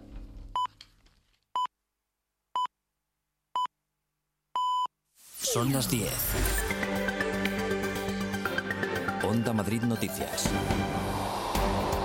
Buenos días, último sábado de pre-campaña electoral. Con una agenda muy intensa, el presidente del Gobierno en funciones, Pedro Sánchez, viaja hoy a Canarias. Este mediodía intervendrá en un mitin en La Laguna y por la tarde se desplazará a Las Palmas para participar en otro acto. Por su parte, el presidente del PP, Pablo Casado, interviene en la interparlamentaria popular que tiene lugar en Alicante. El presidente de Ciudadanos, Albert Rivera, participa por su parte aquí en Madrid en el encuentro Ciudadanas en Marcha. El secretario de Acción de Gobierno de Podemos, Pablo Echenique, y la portavoz de Unidas Podemos en la Asamblea de Madrid, Isa Serra, participan en un acto de precampaña en Parla y Vox ha convocado una concentración en la madrileña Plaza de Colón para defender, dice la unidad de España, el orden constitucional y la convivencia nacional. El soberanismo buscará este sábado en Barcelona la manifestación más masiva contra la sentencia del proceso. Más de un centenar de entidades se han adherido a la marcha convocada por la Asamblea Nacional Catalana y Omnium, que dará comienzo a las 5 de la tarde. Por otra parte, anoche terminó sin incidentes la manifestación estudiantil del centro de Barcelona, también contra la sentencia del 1. Los manifestantes repartieron un manifiesto en el que declaraban el mensaje es claro, hemos perdido el miedo y hablan de la farsa y contradicciones de un gobierno que critica la represión del Estado mientras ampara la represión del conseller del Interior Miquel Buch. Además se desvinculan del tsunami democrático cuando dicen que es fundamental mantener la movilización sostenida, contundente y masiva, para lo que es necesario un plan de lucha literalmente que no puede estar en la espera de las indicaciones de no sabemos quién por un canal de Telegram. Aquí en Madrid continúa la celebración del centenario del Parque del Palacio de Cibeles, el edificio que alberga el ayuntamiento de nuestra capital y el espacio cultural Centro Centro. Desde las 11 de la mañana y hasta las 9 y media de la noche se van a suceder en su interior conciertos de distintos estilos musicales. Además, habrá bebidas y tapas a precios populares. Soledad Gutiérrez es la directora artística de Centro Centro. o nosotros como madrileños no lo vamos a volver a vivir. El segundo centenario del Palacio necesitaba una celebración pues festiva, alegre, de encuentro, en el que pusiéramos en valor pues muchos aspectos de la cultura madrileña que también se construye alrededor y con el Palacio de Cibeles. Del exterior, un apunte, se confirma la victoria de Evo Morales, que evitará una segunda vuelta en Bolivia. El órgano electoral del país andino ha cerrado el recuento de votos de las elecciones que confirman la victoria en primera vuelta del presidente Morales frente al opositor Carlos Mesa, con un porcentaje suficiente como para evitar la disputa de una segunda. Y atención porque esta próxima madrugada entrará de nuevo en vigor el horario de invierno, de forma que a las 3 volverán a ser las 2, un cambio que nos permitirá dormir una hora más, pero que según algunos expertos nos genera más inconvenientes que beneficios, Javier Luengo. Una costumbre que tiene las horas contadas, y es que el pasado mes de marzo el Parlamento Europeo ya votó por eliminar esta práctica en 2021. Los expertos sostienen que el horario de invierno en el que entramos tiene mayores beneficios. Ya que decimos vamos a poder dormir una, una hora más, pues por lo menos disfrutar es leer, las buenas lecturas, un poco más de casa y de buena casa, meriendita, siesta, arreglar los armarios, las cosas sensatas realmente. Si aquí recetas, recetas, eh, sí las hay, pero vamos, son como, como, como sensatas las recetas, ¿no? A día de hoy España todavía no se rige por el uso horario que nos correspondería por nuestra situación geográfica y que hace que las horas de sol no se adecúen de manera correcta al ritmo de actividad mayoritario entre la población. Lo que veo más desajustado y más desacertado es el horario de verano, porque dos horas de, de- de adelanto solar para un país como el nuestro es demasiado. Esta es una decisión que el Gobierno tendrá que remitir a Bruselas como muy tarde en abril de 2020 y ahí, ya sí, sabremos si España se alinea con Londres o se mantiene coordinada con Berlín. Onda Madrid, el tráfico. Conexión con la DGT para ver cómo está la situación del tráfico hasta ahora en las carreteras de nuestra comunidad. Mónica Saez, buenos días. Buenos días. Hasta ahora en Madrid, debido a una carrera popular celebrada en Getafe, van a encontrar complicaciones en la A4 a su paso por esta localidad, sentido Córdoba, también en la M406, en este punto hacia esa misma A4. Además, una marcha ciclista también dificulta el tráfico en varias vías de la Sierra madrileña, en concreto la M607 en Moralzarzar, M608 en Cerceda, M611 en Soto del Real y también la M623 en Becerril de la Sierra. En el resto de carreteras, afortunadamente, sin complicaciones. Es todo por el momento. Más noticias a las 11 siguen con Carlos Honorato y todo el equipo de Buenos Días Madrid fin de semana. Y recuerda que el lunes, a partir de las 6 de la mañana, Juan Pablo Colmenarejo te espera en Buenos Días Madrid.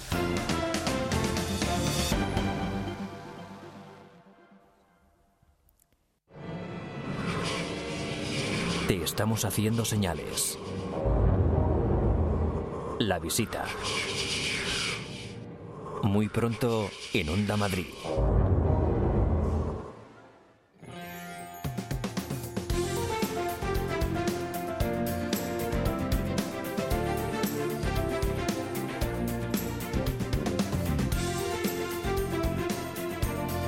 Buenos días Madrid fin de semana con Carlos Honorato en Onda Madrid.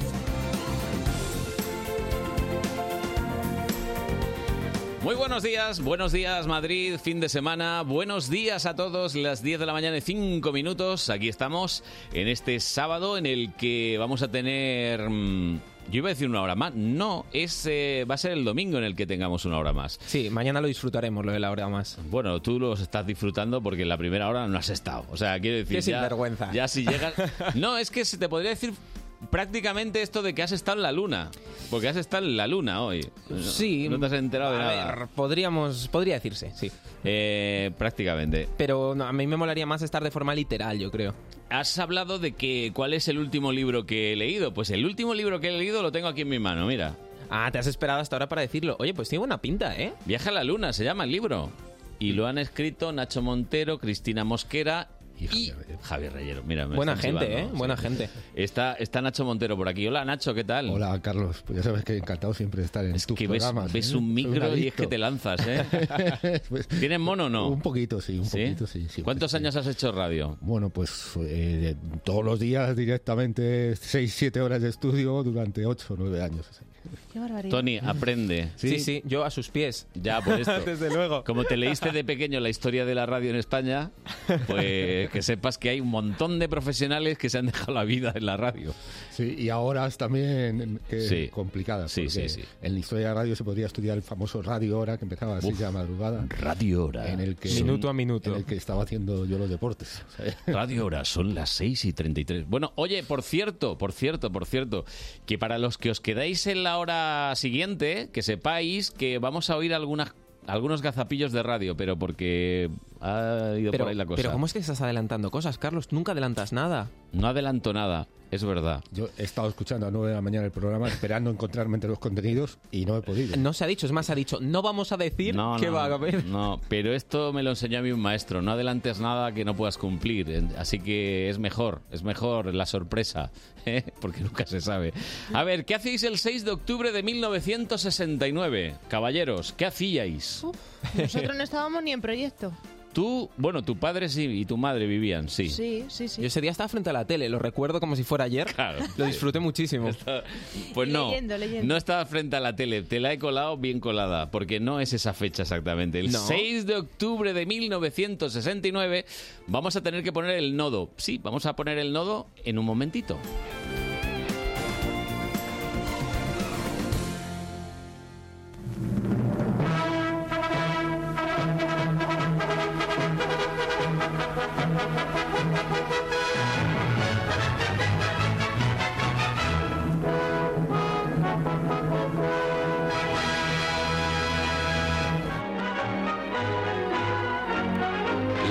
España acoge con entusiasmo a unos visitantes de excepción. Los tripulantes del Apolo 11, Neil Armstrong, Edwin Aldrin y Michael Collins, han llegado a España portadores de un mensaje de buena voluntad.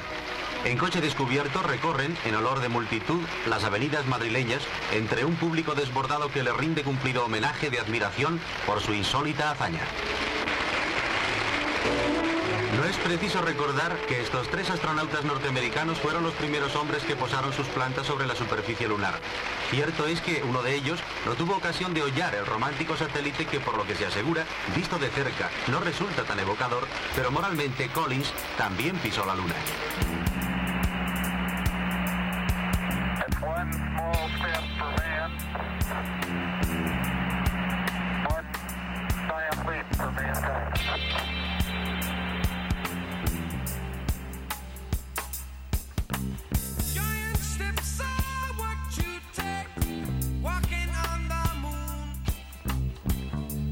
Bueno, eh, varias cosas. Eh, el 6 de octubre del 69 efectivamente fue el paseillo que les dieron a los tres astronautas por Madrid. Sí, eh, fue una fecha histórica para, para la capital de, de España porque ese día, en el recorrido que hicieron por toda la Gran Vía hasta llegar a, a- Sí, en las imágenes del nodo se ve que cuando salen de Plaza España, suben Plaza- por la Gran Vía. Sí, y llegan hasta la estatua de Colón, donde también hacen un homenaje a los descubridores españoles, equiparándolos, aquella gesta que, que se hizo hace más de 500 años con la que ellos eh, justo acababan de hacer en, en ese Y momento. además era una caravana de coches, de motos sí. de la policía municipal. En, en coche descubierto solamente le faltaba tirar el confeti como se hacía en Sí. los grandes desfiles en, en Nueva York, pero era, era muy parecido.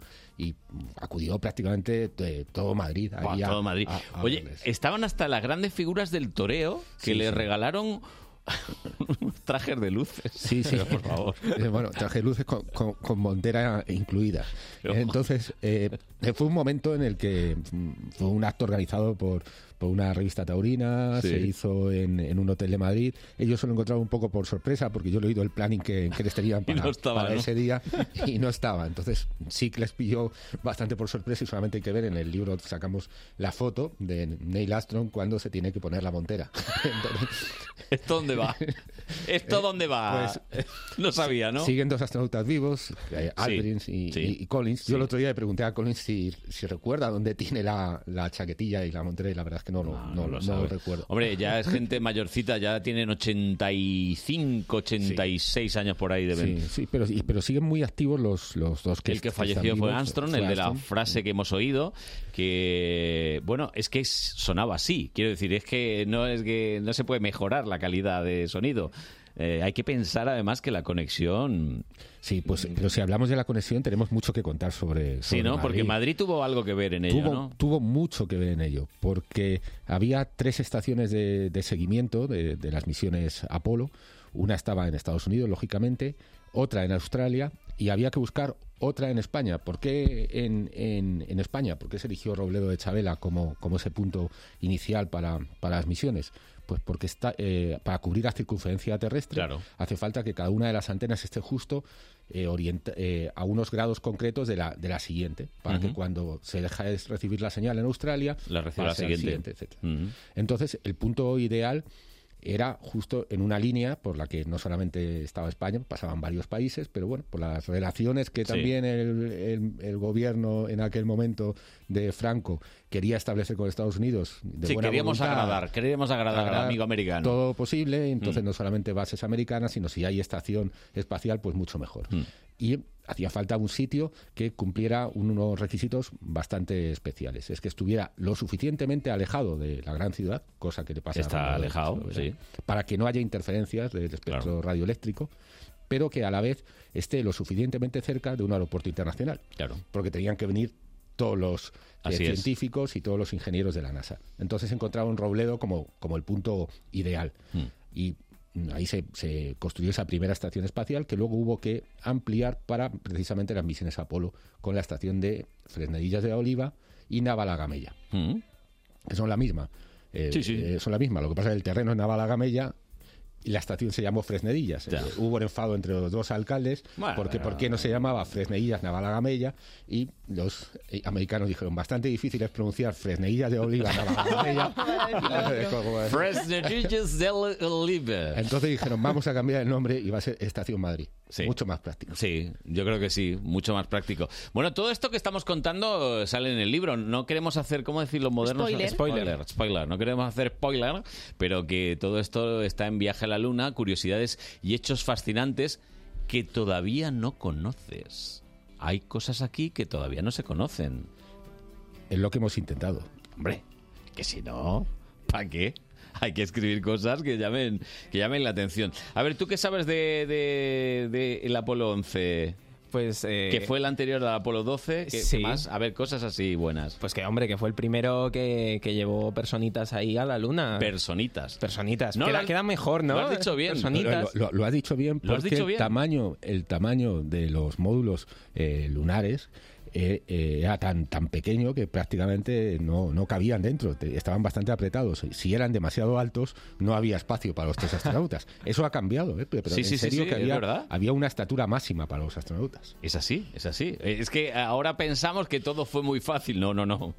Esto, esto todo tuvo un proceso y un proceso en el cual eh, pues hubo un montón de sacrificios y de cosas que... Pues un, un proceso, eh, imaginaros que de pronto un día el presidente de Estados Unidos, en aquel momento eh, Kennedy, cuando ve que se, eh, le, está- le están ganando... que esa- los rusos van, que los le- soviéticos en aquel momento le están iban... ganando la carrera espacial, entonces en un discurso, un famoso histórico discurso, en la Universidad de Rice, en Texas, dice, vamos a poner hombres sobre la Luna antes de que acabe la década. ¿Y qué pasa? Pues que a partir de ese momento hay que revolucionar todo, poner todos los medios económicos al, al alcance de esa misión casi imposible en ese momento y se ponen en marcha una maquinaria que nada menos que emplea a 400.000 familias, que fueron las que estuvieron implicadas en, en todo el proceso. Familias de, de todo tipo, porque no solamente había militares, había la, la NASA siempre y a día de hoy se trabaja con muchos subcontratistas, no lo hacen ellos directamente. Y para cada una de las labores específicas, tanto de fabricación de las naves como cosas como los trajes espaciales, que Sí. podemos hablar de alguna curiosidad de ellos, lo hace con sus contratistas. En este caso necesitaba un traje espacial que nunca se había empleado, porque hasta... hasta Imagínate. había ido, ¿Para claro. qué? eh, eran unos trajes espaciales diferentes, estaban pensados para estar dentro de la nave y, y salir de la Tierra y estar en gravidez, pero no para salir y pisar la, la Luna. ¿Quién podía hacer ese traje lo suficientemente duro, flexible, etcétera? Pues se os ocurrió pensar en una, en una empresa que era Playtes, especializada en la fabricación de ropa interior femenina. Sí, sujetadores y... pero dijeron, justo ese tipo de ropa, estos son los que saben hacer algo parecido. Entonces le encargaron a, a- a una persona que era responsable de costura ahí dentro de Pleites, eh, Eleanor Foraker, Eli para, para los amigos, que era una mujer que tenía a su cargo un grupo de, de costureras en un pequeño pueblo de, de Ohio que se llama Frederica. Entonces tenía ese, ese pequeño grupo de costureras y dijeron de la noche a la mañana, tienes que empezar a hacer trajes espaciales. Madre mía. Dijo, bueno, A ella pues, y su- menudo y dijo, encargo. bueno, Venga, pues dale. vamos sí. a por ello. Entonces, su obsesión era, era, era tremenda por cómo hacer eso lo mejor posible.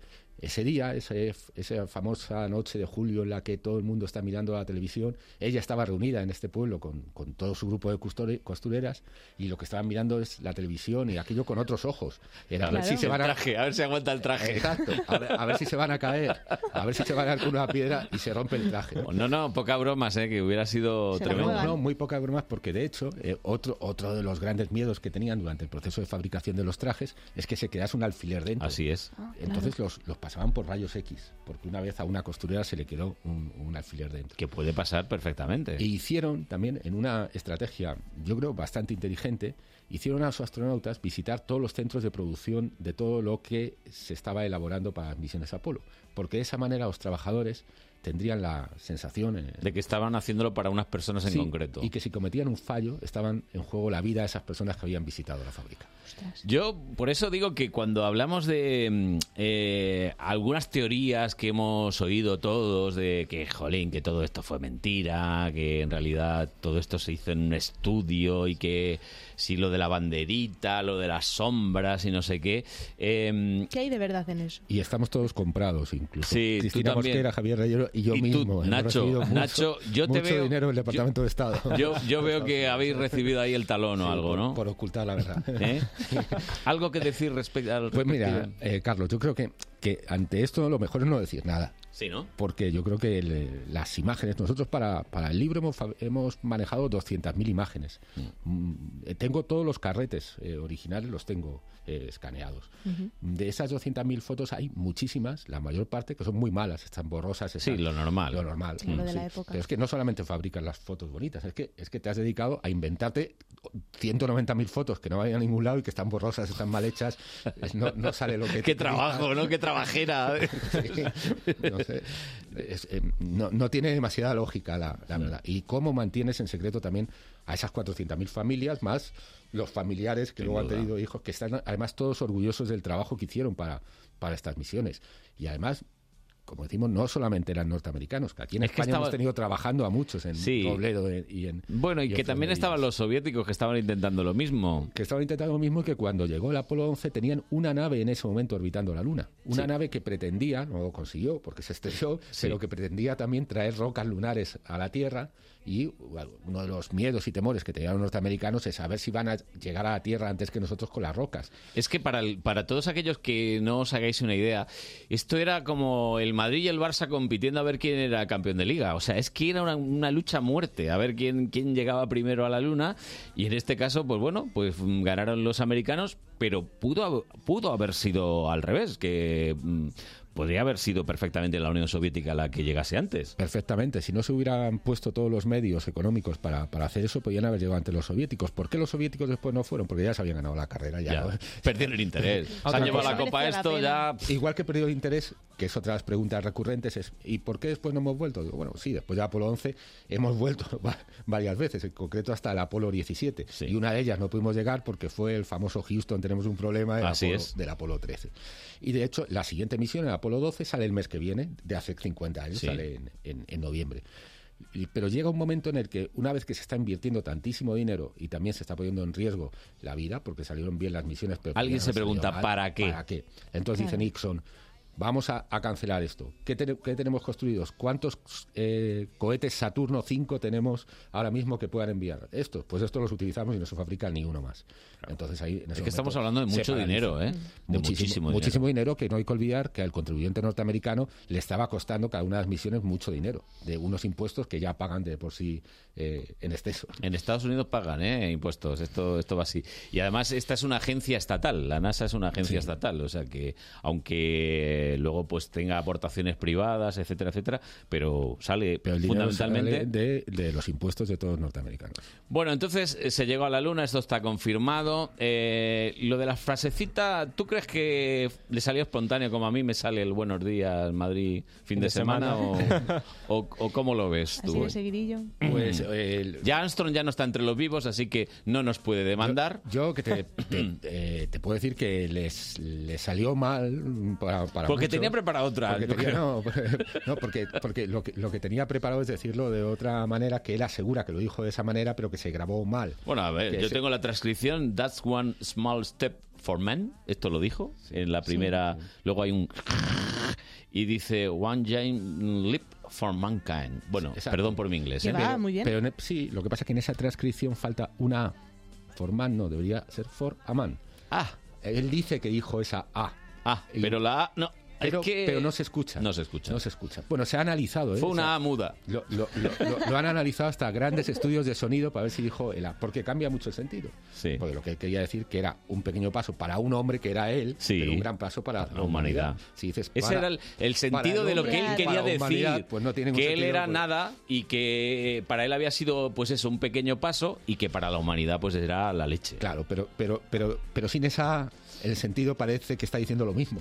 ¿No? Claro. de una Sí. manera un poco, un poco extraña. Bueno, pues la frasecita, como te digo, se, se ha analizado, él, él sí la tenía pensada. Lo que sí es cierto es que la NASA les dejaba decir todo lo que, lo que quisiesen, o sea, no había, no había ningún impedimento.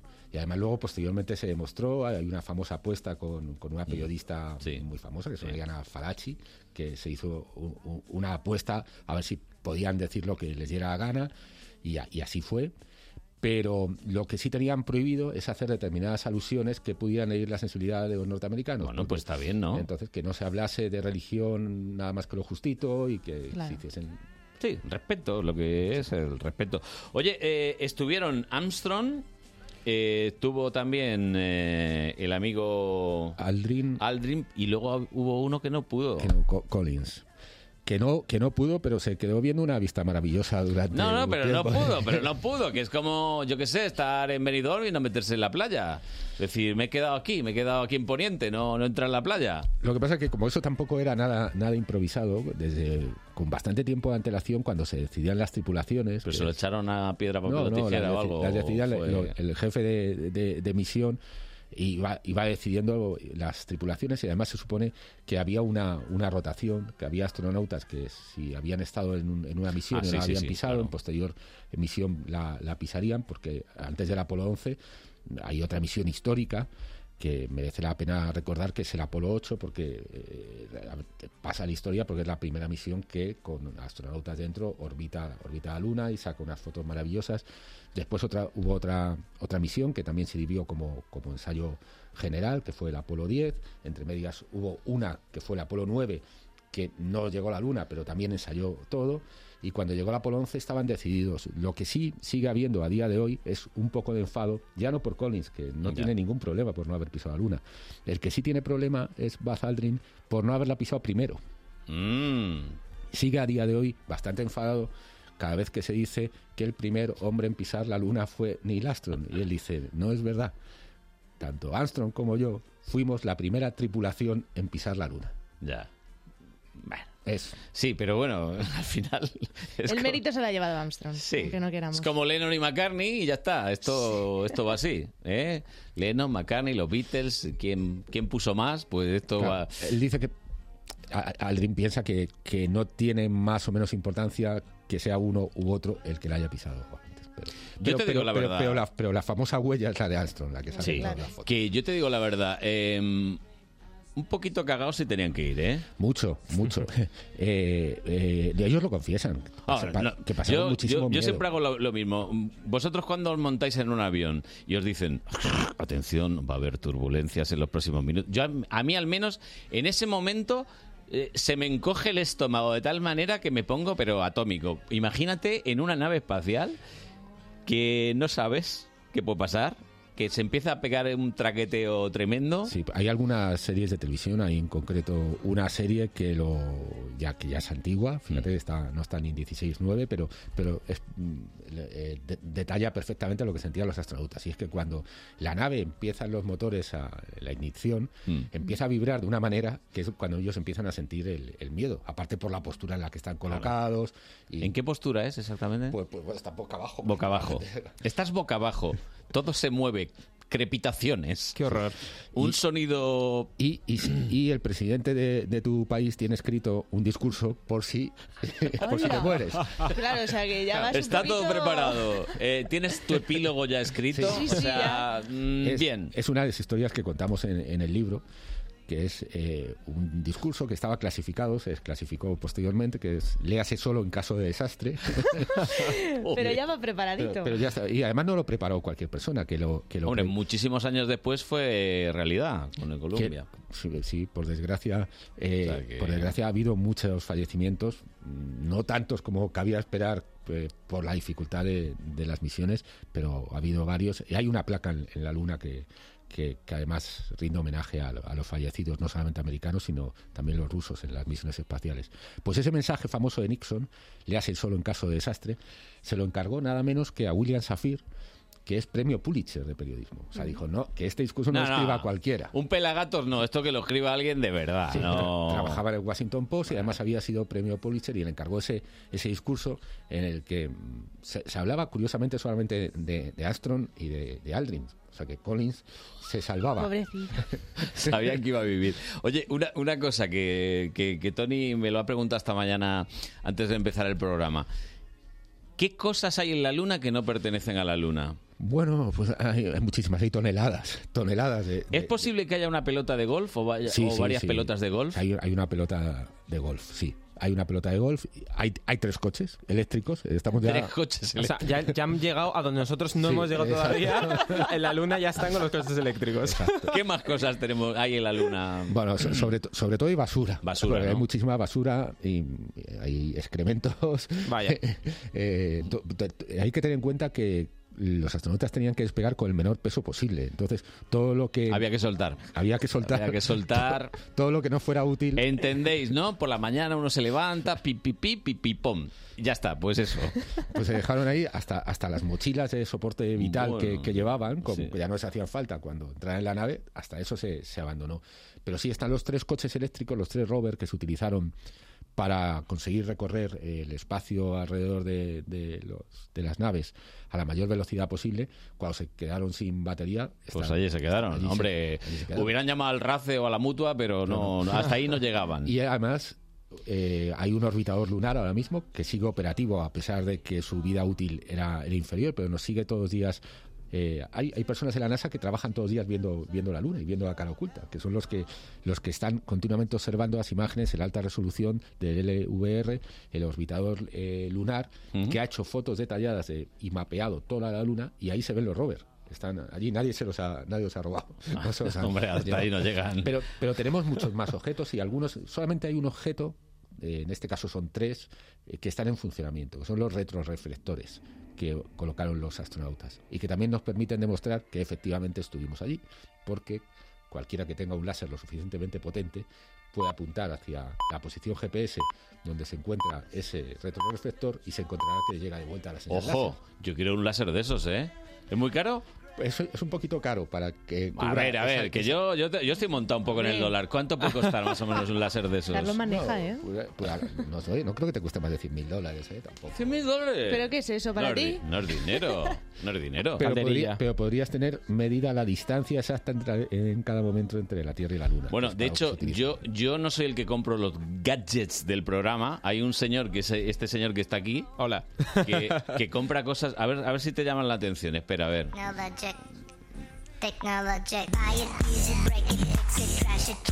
O sea que el láser este no, no lo has comprado. De verdad, estás. No, es este. Está es- fatal. Es que este uf, es un. Ha habido un problema. Ha habido un pequeño problema. Pero. ¿Qué has comprado? Pero A me, ver. me lo dejas introducir primero. Sí, vale, por eh, favor. porque es que antes he estado haciéndoos una, una foto eh, muy bonito. Habéis Sí. salido con el libro de Viaje a la Luna. bien, claro. Bueno, maravillosos. o sea, Ujú. os- eh, bueno, maravilloso. El caso es que el móvil no lo tienes con funda. No. No, pero bueno. Creo Hay que te ha comprado El- una el- funda. El próximo día con funda. hay que solucionar esto. Y para ello, hoy voy a hablaros de una funda de móvil que imita la piel humana. Pero que no. ¿Pero y Es, eso? es una funda para teléfonos De piel móviles. humana. Sí, es, actualmente es un proyecto, están desarrollando, pero bueno, yo creo que de aquí a como muchos seis meses tienes funda en el móvil. Pero, Lo- ¿qué, lo- qué utili- qué utilidad que sea como parecida a la piel humana? Como ya se ha convertido el móvil en una extensión, digo yo, ¿no? Porque si no, no tiene otro sentido. Para que sea como una extensión ya perfecta, total. ¿no? O sea, algo más de tu piel. Da mucho asco, eso sí, también, también os digo. He estado, he estado viendo vídeos, porque claro, como no está a la venta, he estado vi- viendo vídeos y da un mal rollo, porque además hay dos versiones. Está la versión de funda de piel que imita el tacto de la piel y luego la versión que imita el tacto de la piel ultra realista. Muy, muy mal rollero. Bueno, básicamente una de sus funciones es esto, ser una funda para móvil, pero eh, el Mark eh, Taser, que así se llama este investigador, eh, pues lo ha aplicado también pues a robots, a, a situaciones de este tipo que incluso pueden, pueden estar bien pues para prácticas médicas. O sea, el tío ha inventado una cosa Ya, pero que lo que es la adaptación para vender algo, como que nos pone un poco de. mm, Sí, yo siendo da para el repelús, móvil, ¿eh? además, porque si es para algo Mm. científico dices, bueno, pero... Claro. Mm. Entonces no sé. Pero bueno, si lo pones al móvil, es, lo que sí parece es que va a proteger bien el teléfono. Nos ha fastidiado con que lo mucho mismo cuidado, ¿no? Rebota. Pero bueno, mm, no sé. Entonces tú puedes pellizcarlo, tal. ¿Hay ya pre- previsto precios de.? de- No. No, vale. Está en proyecto, ¿no? Lo que, sí, También. lo que sí te puedo decir es que tiene sensibilidad. Entonces eh, le meten unas cositas por dentro, unos sensores. Y pues, por ejemplo, puede usarse como touchpad para dibujar en el ordenador. Bien, Bueno, bueno, vale. eso tiene otro sentido. Esto tiene múltiples cosas. Como que no lo veo. ¿No lo ves? La funda de esta de piel real. No, no lo veo, no lo veo. Yo, no intento aquí eh, traer cosas prácticas que se apliquen al día a día y no, no lo, se me... lo siento, lo siento, pero no. Pues nada, voy a por otro café. Venga, vete a por otro, que es Tercero. lo único. Viaja a la Luna de Nacho Montero, Cristina Mosquera y Javier Reyero. Oye, Nacho, ¿dónde pueden encontrar tu maravilloso libro? Pues en, en cualquier sitio. Ya, pero vamos, que no hay que ir a la Luna por no, él. No, En no, la librería. en en cual- eh, a través de internet, pues en, cual- en cualquier eh, gran librería, Sí. Amazon, que sabemos que lo tenemos al día siguiente. O, Y es un libro que tiene Inglés. un montón de imágenes. Sí, de- y además eh, eh, me gustaría destacar las infografías. Eso. Porque eh, el infografista Miguel Ángel Fernández ha hecho un trabajo de, para ilustrar el libro muy bueno. Porque con muchísimo detalle ha conseguido que podamos contar cosas que a lo mejor en palabras nos hubieran llevado Sí. tres o cuatro páginas. Al estilo sido- nodo. Tres minutos Sí. ahí para contar algo tan Pues- simple. Pues eh, pequeños detalles, todo lo que son números, lo hemos metido en gráficos e infografías que mm, yo creo que mucho más, mucho más atractivo y han quedado preciosas. A mí me parece que está muy bien, es un trabajo sensacional, que os ha llevado tiempo, ¿eh? que este no Un se poquito, escribe sí, sí, en dos poquito. días. Y de hoja, de hoja gorda, ¿eh? De estos libros que... que- Hojita gorda, sí, sí, sí. Está bien cuidado. Esto es así. Pues nada, lo recomendamos muchísimo. El otro día que vengas nos aclaras lo de la bola de golf esa que está en la Sí, luna. Bueno, muchas más cosas. Y, y, eh, tendría tantas cosas que contar que podríamos pasarnos aquí toda la mañana. pero Así vienes otra vez, así vienes otra vez, si eres de confianza. Pues nada, Nacho, muchas gracias por estar con nosotros. Muchísimas gracias, Carlos. Viaje a la luna. ¿Os quedáis en la Tierra un ratito? Venga. Te estamos haciendo señales. La visita. Muy pronto en Onda Madrid.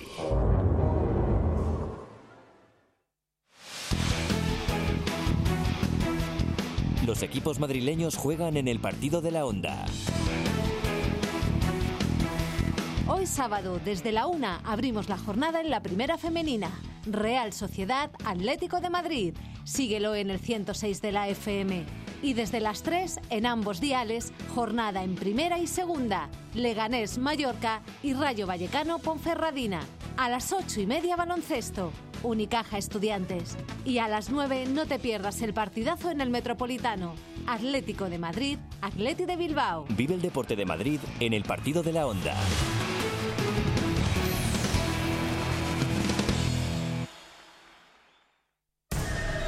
Este Halloween, Parque Warner presenta los nuevos pasajes de La Llorona y Expedientes Warren. Además disfruta con los shows más escalofriantes. El terror vuelve a casa del 4 de octubre al 3 de noviembre, desde 29,90 en parquewarner.com.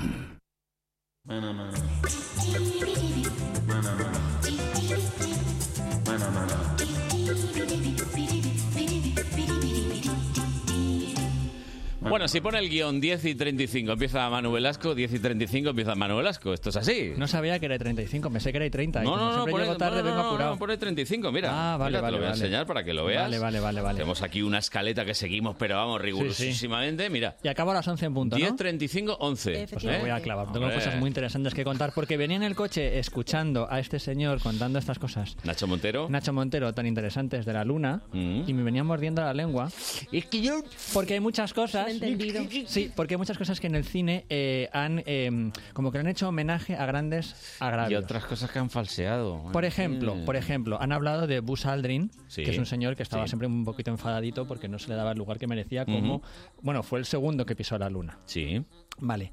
Disney le rinde un homenaje enorme a Buzz Aldrin. Hombre. Buzz Lightyear Hombre. está puesto en homenaje para que no Buzz, se sintiera así, sí. ¿Mm? Porque iban a haberle llamado Armstrong al personaje Sí, de, pero de Lightyear. "Eh, ya, demasiado". O sea, entonces, claro, el dúo iba a ser Buddy y Armstrong.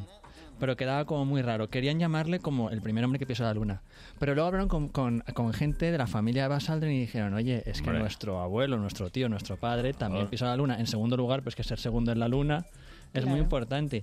Entonces se dieron cuenta de que Buzz Lightyear sonaba mejor que Armstrong Lightyear y que era Sí, demasiado largo. sí. Eso por un lado.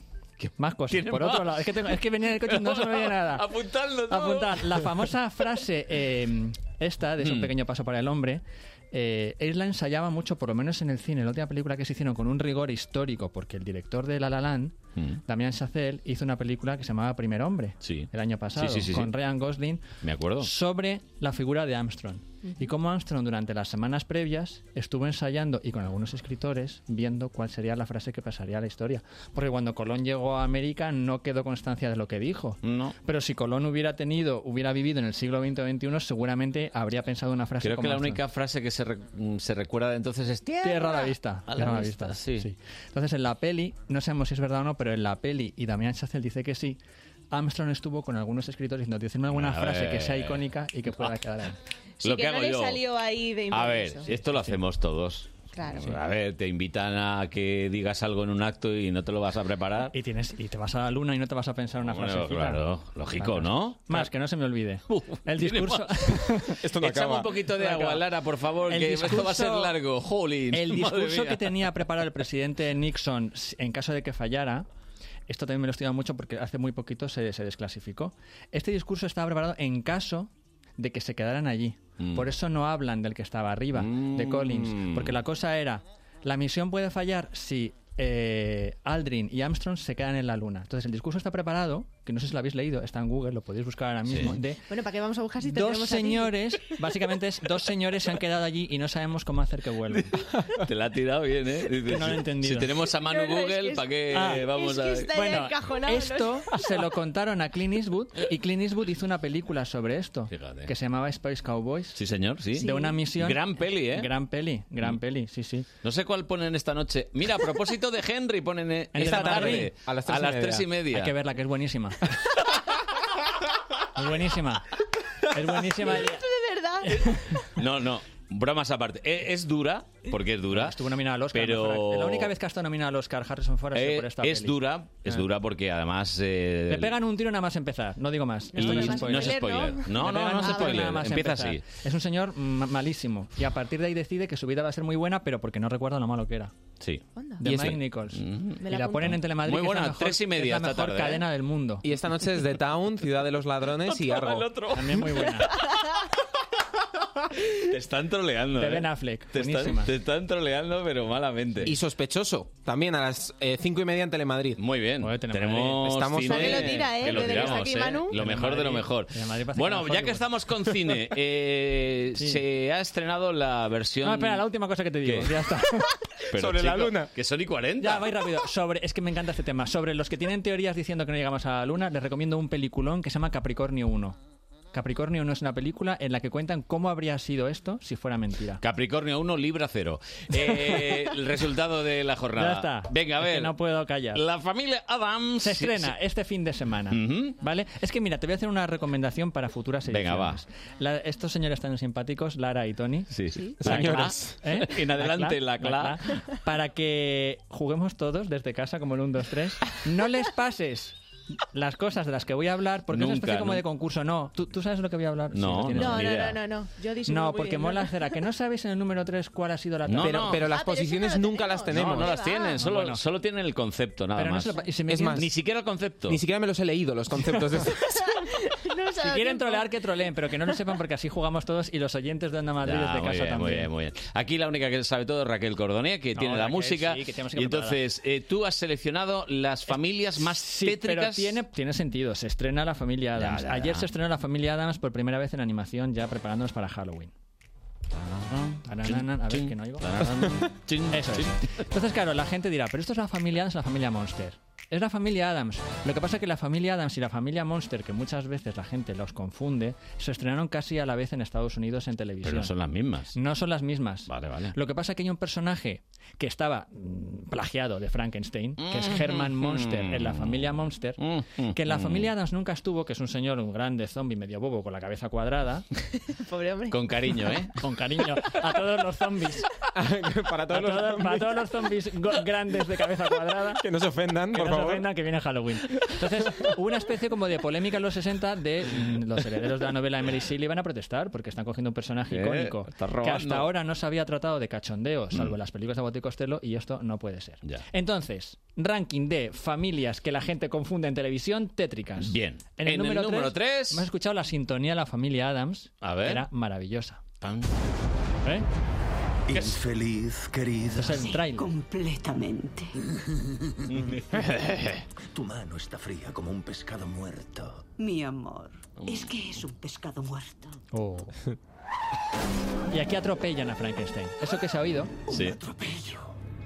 ¿Está bien? Parece totalmente demente. Gracias, muchachos. Es para público adulto, ¿no? No. Eh, Para niños, para toda la familia. no, es que- Para adultos de yo, 0 a 100. yo es que cuando en, en los doblajes se recrean tanto, digo, ja, ja, ja. ya pani- no, eh, es para público demente. Ya estamos. vuelto, ha Ya vuelto Disney. Ha vuelto Disney. la madrastra. Ha vuelto, ha vuelto la madrastra, ha vuelto Shirka. Es que claro, no, es que es así, es así. ¿Sabes qué pasa? Que muchas veces los que doblan los trailers, a veces no doblan las películas y solo doblan el tráiler. Y entonces, Esto- claro, lo hacen todo para esto es arriba. verdad, Bueno, esto es y, verdad, claro. y es una protesta muy antigua de mano y que tiene toda la razón. Jolín, es que ¿por qué no están los mismos que han hecho la peli, No, hombre? O que cojan, o que yo, mi recomendación a los grandes estudios, que doblen la película entera y que luego cojan las frases, Claro. sacas de la peli, porque siempre en, el- en las pelis no están tan arriba. En los trailers todo está siempre como Ah, muy arriba porque ah, son ah, 30 ah, segundos. Y además que lo, lo doblan como muy, muy todo arriba y luego en la peli dicen, joder, me he pasado tres pueblos, luego en la Ah, película está todo bajonazo, más. Estás en la peli y te quedas dormido y ¿qué pasa? Pues que claro, necesitas un poco, ¿eh? Bueno, esto es la familia Adams. Otra sintonía muy Número conocida. dos. Número dos, la familia Monster, que mola muchísimo la sintonía. Blanco y negro, ¿eh? Blanco y negro. Este sí que tiene doblaje latino. Parece la de Batman. Als Herman. Les sobraba el tiempo, ¿eh? Sí, sí. Ivonne de Carlo. De Carlo Oh. Iban tranquilos, ¿eh? Sí, tenían tiempo. Se hizo tremendamente popular en España eh, en los 80 por La Bola de Cristal. Sí.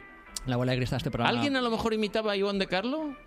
Alaska, claro, sí, sí, claro, sí, sí. que sí, lo sí, clava. sí, todo, to- todo el look iconográfico de Alaska de principios de los 80 en la tele para, Es- para niños era la familia Monster, pero es que además ponían capítulos de la familia Monster y de los Rascals. Sin complejos. Molaba mucho porque en los 80 de repente te ponían series que nunca habían llegado a España, series de televisión de cuando empezó la tele en América a Ujú. finales de los 50. Los Rascals, o sea, que, que llegaban cosas como muy antiguas, pero que parecían modernas porque te las presentaba la bruja Avería. Claro. Pero eran series hace 30 Sí, sí, años sí. de los 80. Los Y la derechos salían baratos, supongo. muy baratos, muy baratos, porque Creo eran que era ya casi no se gratis, en ningún claro. lugar del mundo. Entonces, claro, la familia Monster parecía que era como la copia de la familia Adams. Y no era así. Y, y no. Y es al revés. Y fue, Qué fue bueno. al revés, porque la familia Monster sí se inspiraba en Drácula, en Frankenstein, en el hombre lobo. Sí. La familia Adams no se inspira en ninguno real. Pero la familia Monster sí que, paraba, sí que pagaba derechos a la Universal, no por los monstruos, que son de dominio público. Tú ofreces una, una película de Drácula La familia Monster que tenía toques de humor, pero no Sí. era completamente humorístico. O no, sea, no, no. Y la mm, familia Adams tampoco. Mm. No, no, se emitían por la noche en Estados Unidos, Sí. no eran para niños.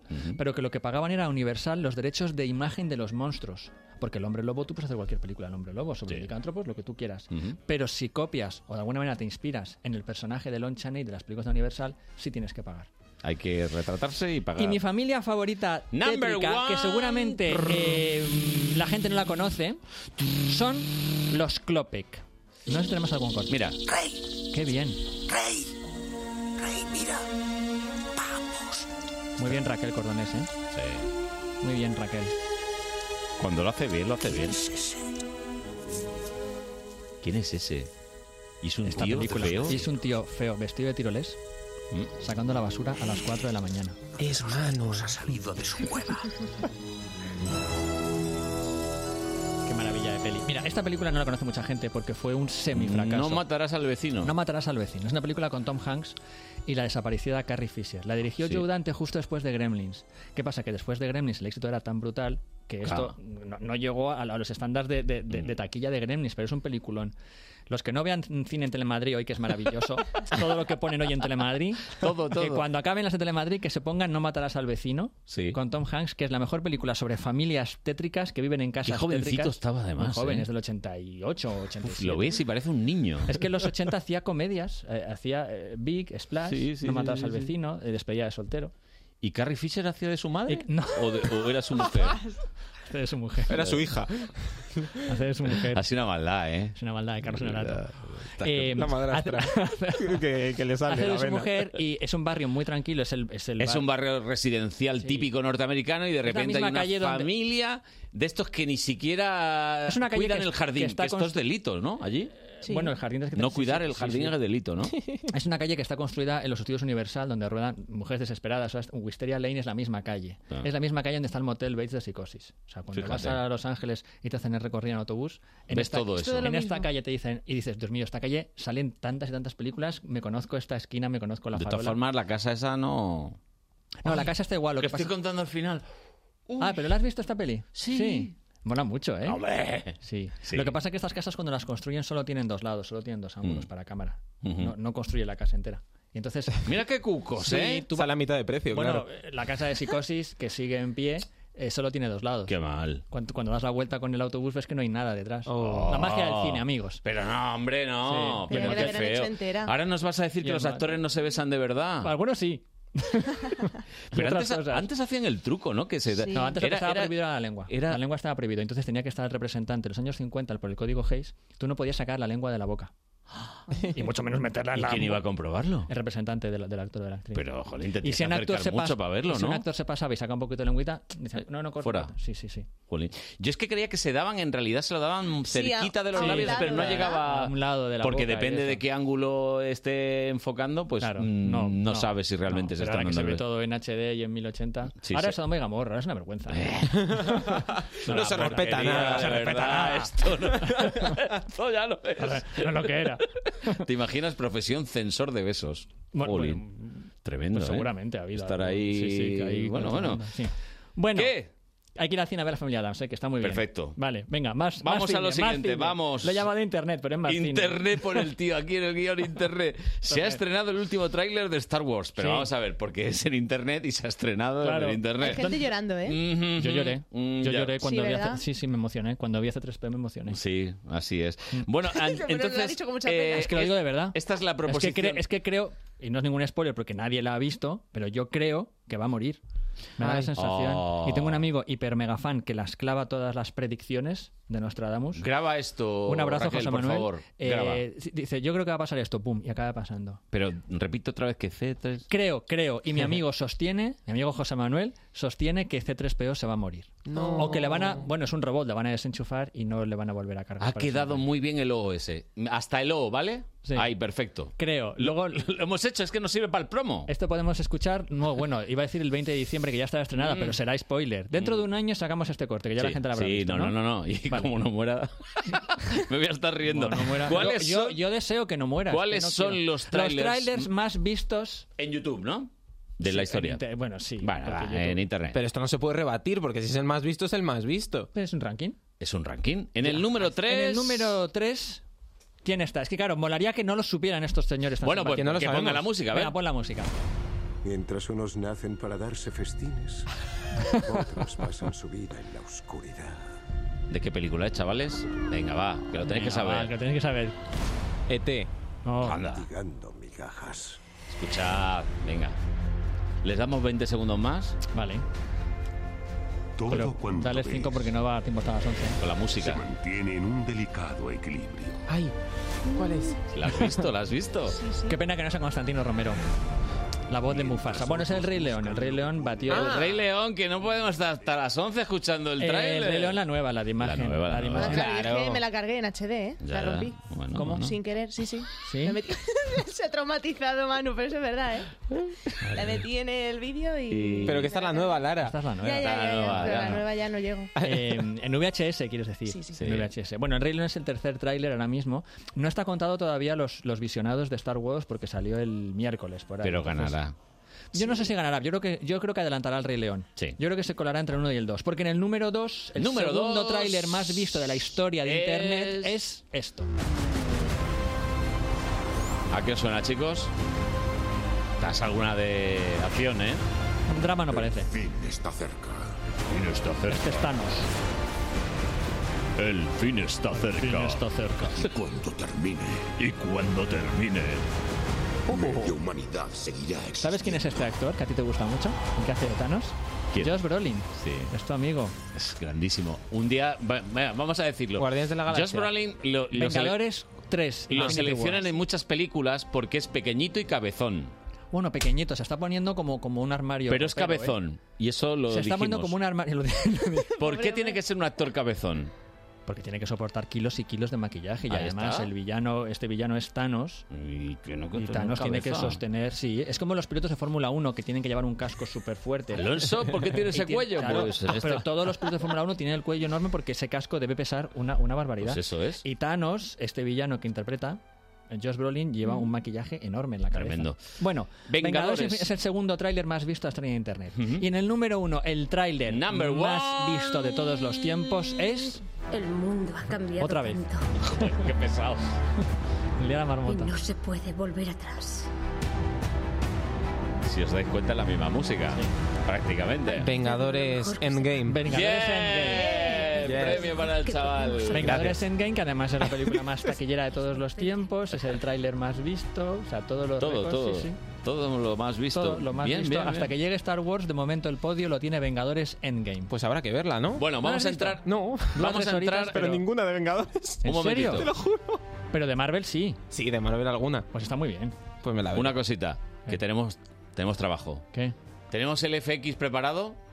Te hemos seleccionado dos tipos de helicópteros. Es el Super Cougar Puma del que vamos a hablar. No, no, no. Ah, vale, vale. A ver si sabes qué helicóptero es este. Dale. ¡Eh! Está en mi nevera cuando se rompe. No, no, no. Uy, el helicóptero. El helicóptero. Uy, que sube. Pues poquitas bromas, ¿eh? ¿Este cuál es? ¿Este cuál era? Raquel Chívamelo, que es que si no... Black Hawk. Black Hawk. Derribado. Black Hawk derribado. Sí, sí, no, pero que es, es un Black Hawk. Está desde dentro un señor con un micrófono con mucho pelo. Oh, pues no me suena como un Black Hawk. No, no, no, pues está dentro. Mira, ¿Y este este? desde fuera. El mismo. Desde fuera. ¿Cómo Un tío- cambian? Un tío con un micro ahí puesto y grabando. ¿Cómo cambia? Para que veas. Mira ahí, se parece un poco más a lo que...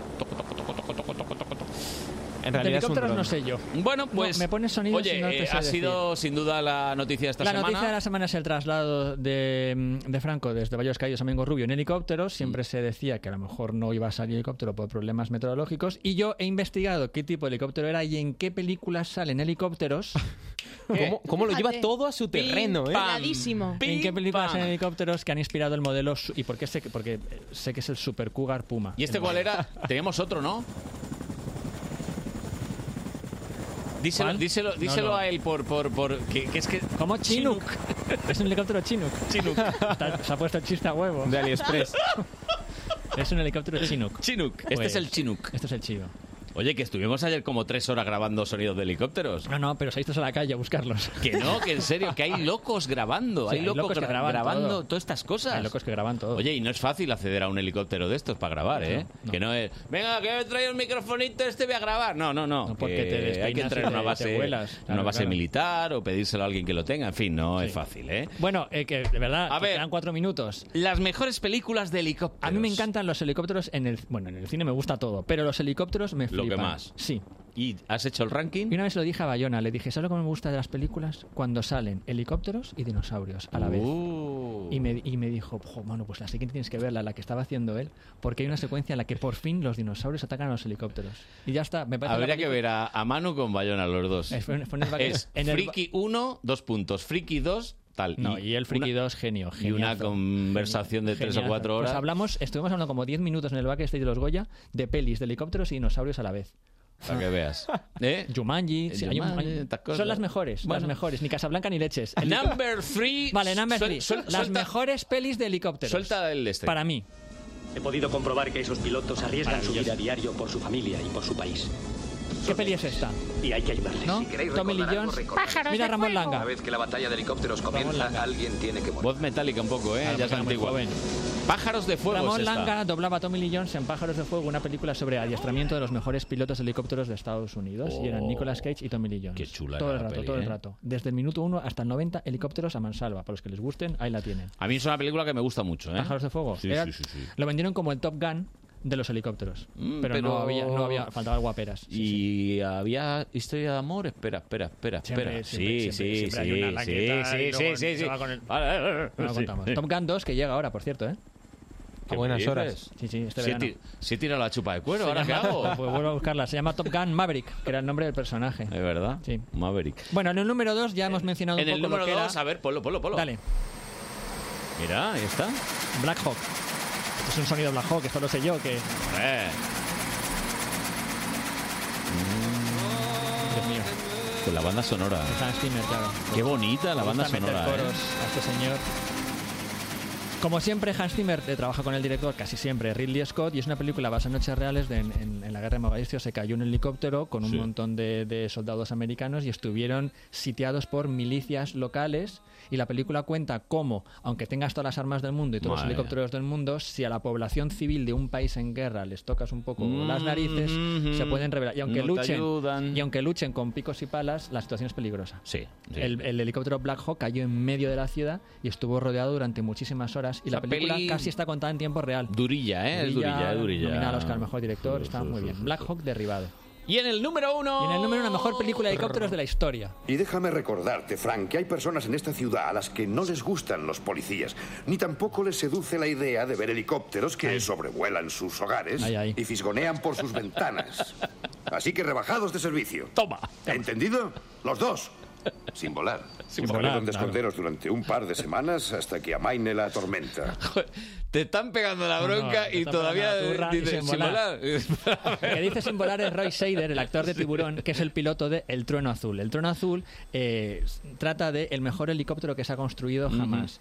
Un poco intrusivo a lo mejor. Sí, era como Robocop, pero en el aire. Era un helicóptero robotizado que tenía de todo. Controlaba todo, ¿eh? Sí, sí. Entonces, ¿qué pasa? Que a este señor le pillaban espiando a señoritas desnudas en claro. Bueno, a ver. Sí, sí.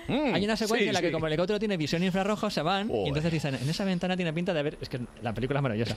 Tiene pinta de haber alguien duchándose. Porque sí, ¿no? Porque sí, y entonces hacen así... Terrorista. Y Terrorista. entonces, en- claro, a estos señores les quitan. Hombre, me da terror verlo. El Trono Azul tuvo mucho éxito en cine y se hizo una serie de televisión que arrasó en España. Está hasta en Blu-ray, ¿eh?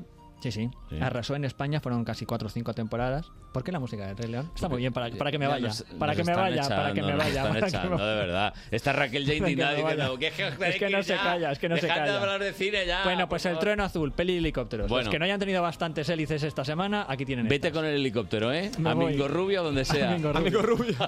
Amigo, amigo rubio.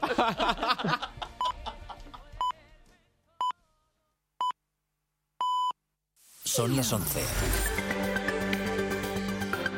Onda Madrid Noticias.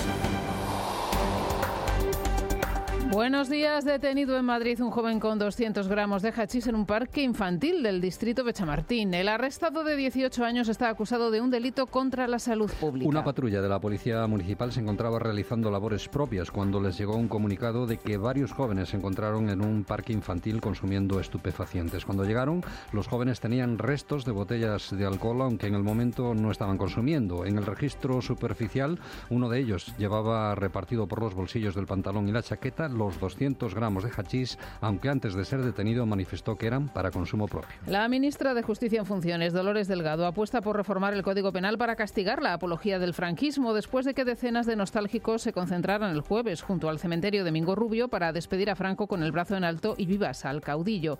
Argumenta que mientras que en países como Alemania, Italia o Francia la exaltación del nazismo o el fascismo tienen respuesta penal, el Código Penal español se ciñe al delito de odio que requiere una incitación a la violencia y obliga a buscar un equilibrio que garantice el derecho a la libertad de expresión. Y existía un proyecto de modificación de la ley de memoria histórica en la que se incluían eh, eh, eh, sanciones por el incumplimiento en este sentido y por determinadas acciones o actitudes. La ley de memoria histórica del 2007, una magnífica ley, es una ley que, en la que, que nos ha permitido avanzar en esa memoria histórica, en esa memoria democrática, pero que ya después de años requiere ajustes y adaptaciones como es esta. A su juicio, hay que reflexionar sobre el actual estatuto jurídico del Valle de los Caídos, cuya fundación depende de patrimonio nacional, y pensar el enfoque que se quiere dar al lugar con tranquilidad y con la participación de las víctimas.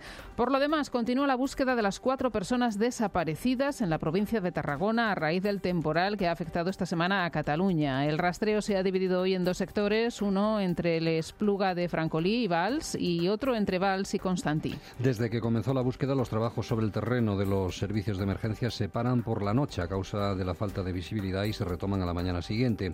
Se busca un desaparecido en La Espluga, otro de nacionalidad belga, de quien se encontró el camión en la misma zona, y dos personas, madre e hijo, desaparecidos cuando estaban en una casa prefabricada en Vilaverde. En Mallorca, agentes de cuerpos de emergencias y seguridad han retomado esta mañana la búsqueda de dos personas a quienes una mujer vio caer al mar arrastradas por una ola el miércoles en la playa de Cala Esmeralda, en el municipio de Santañí. Y Madrid acoge este sábado el campeonato de deportes electrónicos más importante del mundo. Hablamos de League of Legends, el famoso videojuego que desembarca en la capital con la celebración de sus cuartos de final, en una jornada que llenará el Palacio de Vista Alegre. Otra cita de ocio, en este caso fuera de la capital, nos lleva hasta la Iruela. Este municipio de la Sierra Norte de Madrid celebra este sábado la fiesta de la recolección del pero, una variedad de manzana propia de la zona que se caracteriza por su agradable olor y exquisito sabor. El programa arranca a esta hora con sendas guiadas y a lo largo del día seguirá con exhibición de aves, una degustación de cocina tradicional, juegos infantiles, música y teatro de títeres. Ignacio Merino es el alcalde de la Iruela. Invitamos a que vengan todos los madrileños a conocernos porque es, un, es una conversación que tenemos todos los fines de semana, que muchos madrileños vienen, se sorprenden muchísimo de que en Madrid haya una zona que esté tan bien conservada, tan original, tan, tan virgen y, bueno, pues queremos que vengan, que lo conozcan, pero que lo hagamos de forma pausada y de forma tranquila y que podamos atenderles adecuadamente. Onda Madrid, el tráfico. Conexión con la DGT para conocer cómo se circula hasta ahora en las carreteras de nuestra comunidad. Mónica Sáez, buenos días. Buenos días. A esta hora van a encontrar en Madrid tráfico intenso de salida de la capital por la A1 a su paso por el entorno del circuito del Jarama. Además, tráfico en aumento en la A5 en Arroyo Molinos y también en la M50 en Las Rozas en el enlace con la A6. Es todo más noticias a mediodía. Siguen con Buenos Días Madrid fin de semana. Y recuerda que el lunes, a partir de las 6 de la mañana, Juan Pablo Colmenarejo te espera en Buenos Días Madrid.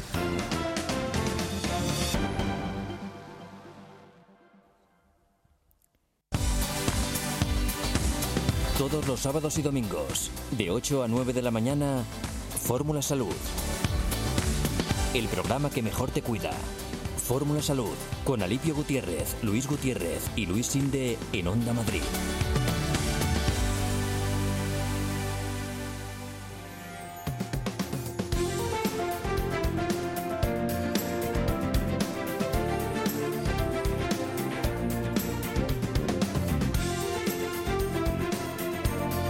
Buenos días Madrid fin de semana, con Carlos Honorato, en Onda Madrid.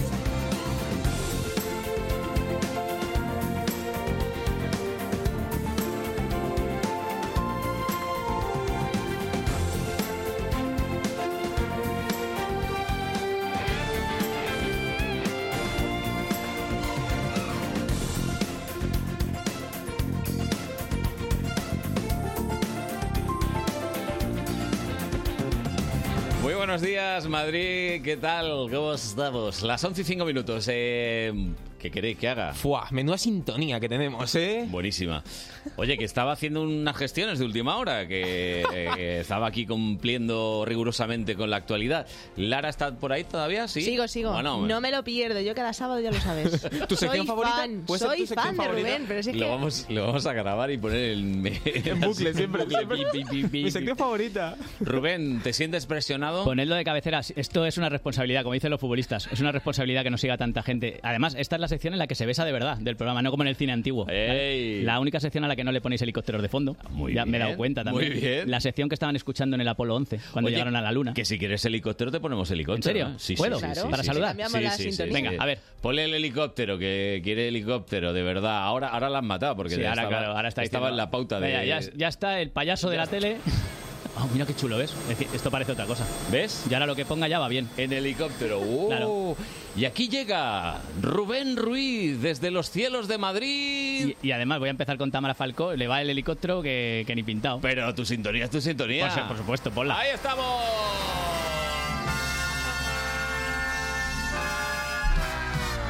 Ladies and gentlemen, tervetuloa No la supero, ¿eh?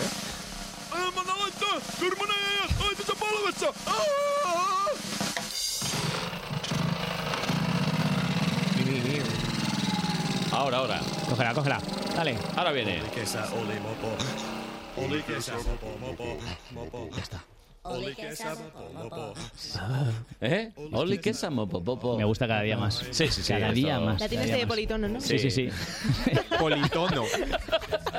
Es que soy viejo joven, Tony. 2005 estamos, señores. No, Politono ya no eres viejo joven, Lara. Polito- Politono tiene más años que el hilo negro, pero, pero vale. Zas. Eh, Tamara Falcó, decías. Eh, Tamara querido. Falcó, sí, que ha estado esta semana en un evento, sabéis que yo la sigo mucho, a donde, o sea, no físicamente, ¿vale? Que, que eso me supondría una orden de alejamiento, la sigo en los medios, cada vez que ella declara algo yo estoy ahí grabando, y hemos descubierto que hablaba raro. O sea, no que, que hablaba raro ya lo, ya lo sabíamos porque, porque se tragó es algo más cuando, pija... cuando era pequeña se tragó Claro, algo. un poquito, hablar raro porque es más fija que usar una bufanda Burberry para limpiar las llantas, ¿vale? Pero no, me refiero me refiero a que habla pijo, o sea, a que habla raro de verdad, de verdad. Vais a flipar. Esto A era ver. en un evento de un champán. Tamara Falcó ejerce como madrina de un champán y también de un mercadillo gastronómico y es que los fogones se le están dando de maravilla. Así que vamos a celebrarlo con ella. Esta es la embajadora perfecta, ¿no? Que vienes de los fogones directa. ¿De verdad lo crees? Mira. Se está dando muy bien. Se, se me está, se me está dando, bueno, no, cuando lo veo digo, lo he sobrevivido, o sea, ya es suficientemente bien porque la verdad es que no sabes cómo es de intenso. Le ha costado arrancar, ¿eh? vamos a escucharlo otra vez porque es, de una marca de champán el evento, vuelvo a, repetir. Igual, igual se ha bebido tres botellas. De esto que te vas a mojar solo los labios y te cae dentro dos Sí, litros. sin Pues querer. una cosa así, mira, escucha otra vez la parte en la que Tamara habla raro. Se, se me está, se me está dando, bueno, no, No lo vamos a hacer porque no tenemos tiempo. Yo sé que me has dejado poco tiempo para la sección, media hora generosa. Pero si lo pones al revés, dice eh, Tommy Hilfiger. no, no lo puedo hacer porque me ha dicho Raquel, no, no, eso es muy complicado a nivel técnico, no te lo puedo poner al revés, pero sí, sí, dice Tommy Hilfiger. Pero en rápido, ¿no? no Sí, y si lo dice tres veces al revés, mira. se me está dando, bueno, no, Lo dices tres veces al revés, se aparece Carmen Lomana, donde, donde estés. Eh, ¿Os habéis enterado de lo de Franco? Sí, no se ha hablado No. casi del tema, ¿no? ¿Lo del helicóptero? No, lo del, heli- eso, Ah, es, vale. lo del helicóptero, lo que fuera. Bueno, eh, lo han sacado del Valle de los Caídos, ya Sí, eso sabéis, parece, ¿vale? Yo, sí. lo- yo lo digo por si hay alguien que viva en Que Marte no o lo lo que sepa. sea. Yo lo vi en la 1 y flipé, porque claro, la noticia no es donde lo han enterrado. La noticia es con quién lo van a enterrar. Mm. Porque hubo una persona, vicepresidenta del gobierno, de hecho, que se llevó un susto que no veas. Escuchad. A ver. Hay muchos panteones, muchas personalidades vinculadas a la dictadura, enterradas ahí, y Franco descansará en un panteón, en un mausoleo que hay en la entrada, justo a la izquierda, junto a la cripta donde está enterrada su mujer, Carmen Calvo. Ojo. Carmen Perdón. Calvo no es su mujer. Perdón. Su mujer era Carmen Polo. Sí, sí, Que claro, murió claro. y está enterrada, claro. Sí, Carmen sí, Calvo sí. está viva. No sabemos Que cómo le va a ir en las elecciones, pero le tiene que ir muy mal para que acabe con Franco. O sea, quiero decir, lo, lo normal es que Y haya pacto, no haya pacto. Claro, molaría en plan loco, ¿eh? Que se O- quede tiesa O ahí, ¿no? pactáis conmigo, me entierro aquí. Me No, hombre, no. Amigo rubio. Claro, no, coja- no cojamos cosas. No, no, No, es Carmen no. Polo, ¿eh? Carmen Calvo es otra, ¿vale? Polo. Más cosas de Franco. Solo una cosa más de Franco y ya termino, ¿vale? Porque estuvo en Espejo Público el día de la sumación. Estuvo Franco no, ¿no? No, Franco Ah, no estuvo. vale. Bueno, estuvo, Estuvo- presente en, Sí, en no, no, nuestras bien, oraciones bien, y pensamientos, pero no, pero no en la tele. En la tele estuvo la mujer más franquista de España. Se llama así, la presentan así en Espejo ¿Ah, sí? Público. La- no sé si la conocéis, Pilar Gutiérrez se Ah, llama. sí, sí, sí. Bueno, pues estaba la mujer que, que no tenía el día, claro. La democracia la trajo el franquismo. Esto nos están trayendo una dictadura y por eso tenemos ahí una pancarta que se llama Estado dictatorial. Porque Sánchez es el dictador, querida, no Franco. ¿Usted no recuerda cuando Felipe González liquidó la independencia judicial? Hasta recuerdo Pusieron a la los triste, jueces en el la triste España gris y ¿Usted no se negra acuerda de mi de eso? Infancia, que era la de Franco. Hasta eso recuerdo, fíjese. Fíjese si tengo añitos, negra, chica, hasta pues recuerdo muy sosa, perfectamente... porque todo lo pasábamos muy bien. Eh, Pilar, ¿se va a quedar usted todo el día en el Valle de los Caídos? Eh, ¿Qué plan tiene para la jornada de hoy? Bueno, yo estoy esperando a que venga el gobierno y vea nuestras pancartas.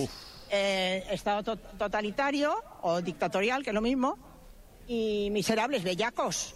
Ojo, miserables bellacos, ¿eh? que eso no se decía ni en tiempo de Franco. Eso queda oye. antiguo, queda antiguo hasta en, en el nodo. O sea, eh, al Cid se lo dijo su, Miserables, bellacos. al Cid se lo dijo su mujer, le llamó bellaco y dijo, hombre, no, no seas antigua. A estas alturas. En fin, ¿ha- habéis visto que además- Jimena. que además- Jimena, es verdad, muy Sí, bien ahí sí, el sí. apunte histórico eh, de, de Carlos Honorato, sí señor. Bueno, dejamos a Franco, pero seguimos hablando de hombres atractivos. Miguel Ángel Revilla, ojo a lo que liga este hombre, no estoy de cachondeo, lo contó él, el liar la pardo en la sexta. Ojo a lo que, Que liga. que liga un montón Miguel Ángel Eh, eh. Qué guapo A ver, ¿guapo? Guapo, guapísimo. ¿Eso es el, el- la, erótica, la erótica del poder o...? No, y no, simpática, y simpática.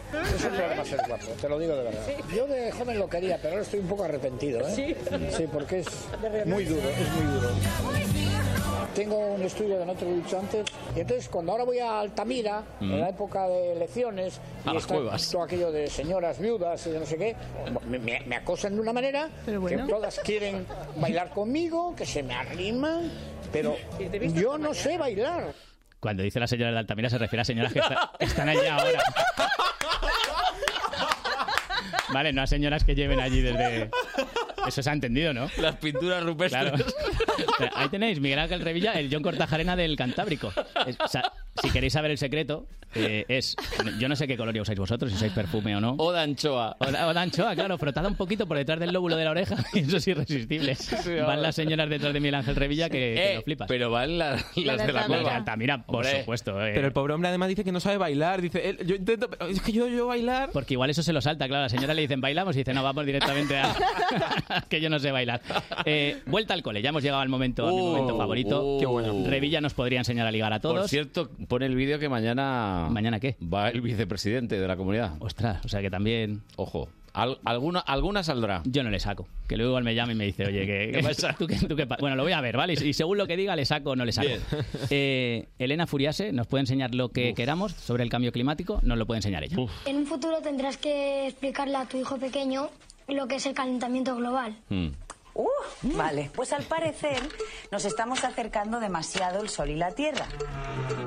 ¿Qué pasa? Que va a llegar un momento que va, o sea, que hace tanto, tanto, tanto calor que los polos se están derritiendo. ¿Qué pasa? Que si los polos se derriten, todos los animales, todo el ecosistema que se está creando en el mundo, va a llegar un momento en el que ya no se va a poder, em, o sea, no vamos a poder subsistir. Claro, la segunda parte más o menos, pero lo de que la Tierra se está acercando al Sol, ¿eso cómo va, Tamara? O sea, quiero decir, nos dicen que no usemos bolsas de plástico para tenernos entretenidos. Tamara, ¿eh? Elena, Ay, la- Elena. es que estoy Es que obsesionado. estás con Tamara. Obsesionado, Orden de alejamiento ya. ¿Qué, cosa- qué cosas me pasan, eh? Elena, o sea, nos dicen que, use- que no usemos bolsas de plástico para tenernos entretenidos, pero en realidad no tiene solución. Si nos Mm. estamos acercando al Sol, es decir, por mucho que no contaminemos, por mucho que no nos echemos laca, nos vamos a pique. A ver, depende. Si tú, por ejemplo, estás, por ejemplo, por el Banco España, ¿eh? te vas acercando a Sol. Eso es, eso es verdad cada vez vas, más. Vas por carretas bajando y te, vas- También. te estás acercando a Sol. O sea que a lo mejor era un poco ese el Visto por ahí, puede ser. Yo me imagino a los científicos escuchando a Elena Furias y diciendo, tíos, Mm. tíos, tenéis que ver una cosa. Estamos súper equivocados. Por cierto, chavales. Tamara, ya que estoy tan obsesionado con Tamara, Tamara Falco, ¿tú, qué- tú qué opinas del cambio climático? Sí, se me está, se me está dando... Bueno. Eso Oye. sí, gracias, Tamara. Amigos de Vuelta al Cole, necesitamos a Tamara. Por favor, todos los días de colaboradora. No, no. bueno, Imagínate un día- que vaya al un cole. día, un día largo. Imagínate sería, que vaya- sería maravilloso, ¿eh? La lía, ¿eh? Sería maravilloso. En fin, si le entendemos algo, claro. Eh, Jennifer López, eh, cantante, artista, también me gusta mucho. ¿eh? Tamara me gusta, pero Jennifer López también, ¿eh? Ha tenido problemas por subir una foto a sus redes sociales. A ver. A Jennifer López debió parecerle de lo más natural del mundo compartir en redes sociales una foto suya hecha por un paparazzi. ¿Por qué no? La foto en cuestión le gustaba. Todo parecía de lo más normal, Mm. salvo por un pequeño gran detalle. El paparazzi autor de la fotografía no había autorizado a la cantante para usarla. Y en cuanto ha visto su obra circulando por internet en el perfil de Instagram de la diva, ha decidido denunciarla por usar la imagen sin su permiso. Sí, sí, como lo oís, derechos de autor, ha dicho. Y le pide nada más y nada menos que 135.000 euros de indemnización. Ojo, ¿eh? Por ejemplo. 135.000 euros por una foto en la que sales Hombre, tú con yo- tu pareja. Yo las sesiones las cobro más caras. Sí, claro, y yo, yo, yo pensaba que el vídeo de mi boda me había salido caro, ¿eh? Y mira, 135.000 euros me parece hasta buen precio. Pues el paparazzi además te hace una foto desde lejos. Ni las fotos de carnet de Amancio Ortega, ¿eh? O sea, claro, a Amancio Ortega tú le dices, cuatro fotos de carnet, 60.000, pues como esta. Toma, y le da igual. Toma, Y ¿qué quieres, efectivo o qué tarjeta? canteo, eh. Claro, Tamara Falco, 135.000 euros, ¿es mucho o poco? Sí, se me está, se me está dando... No, Ya está, gracias, gracias Tamara, ya Se está. está ahogando. Claro, eh, otra cantante en horas bajas que se manita han tenido las pobres, Ay, verdad. ay. Taylor Swift. Uh, Eh, hay- uh. hay, gente que no la puede ni ver, ¿vale? Pero atención a la razón, que es lo interesante del caso, que la contaron en la sexta. Los Ángeles Kings, un equipo de hockey, asegura que la cantante Taylor Swift es gafe y que pierden partidos por su culpa. Sí, porque al parecer los Kings lo ganaban todo hasta que colgaron un cartel celebrando el récord de llenazos de Taylor en el estadio. Y desde entonces, oye, nada de nada. No ganan ni papipas. Es más, hace poco taparon parte del cartel y ese día ganaron. Atención, eh, lo que, claro, lo que- no sabemos es si eso pasa también en España. Igual Vinicius ha estado en un, en un concierto de Taylor Swift. Eso lo hemos comprobado. O tiene Sa- sabemos, con- Claro, sabemos qué casete llevaba en el coche Carlos Sainz cuando él trata de arrancarlo. Igual estaba escuchando a Taylor Swift y Ojo. ahí falta investigar un poquito y Por rascar. eso digo, jolín, pues será gafe, pero si es un artistazo, hombre. Vale, por si acaso aquí no tengamos ni No, pósters, no, ni no, no, fotos. no. ni Eh, no pongas Taylor, ¿eh? Dale a, Por bo- favor. a borrar. Ahí, tú, cuando tengas alguna duda, Tamara Era- Falco. Érase, érase. Perfecto. Cambiamos de tema. Eh, un payaso, eh, eh, no es un insulto, es una descripción, ¿vale? Es un payaso profesional que se dedica a eso. Saca a un niño al escenario y ojo a las durísimas declaraciones del Ojito, chaval. ¿eh? ¿Y usted guapo? ¿Y a quién salió de guapo? ¿A su mamá o a su papá? mi papá.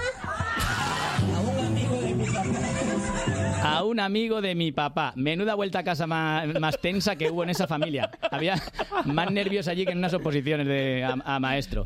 Eh, bueno, en este caso tengo que reconocer que el payaso se lo sopló al niño. Era una bromita del payaso. Sí, hombre. Pero, pero- porque cuando se quita los zapatones y la nariz es abogado de divorcio. Entonces dice, dice, yo voy a ir haciéndome el camino aquí y me saco, Voy y me haciendo, saco voy clientes haciendo. y ya está.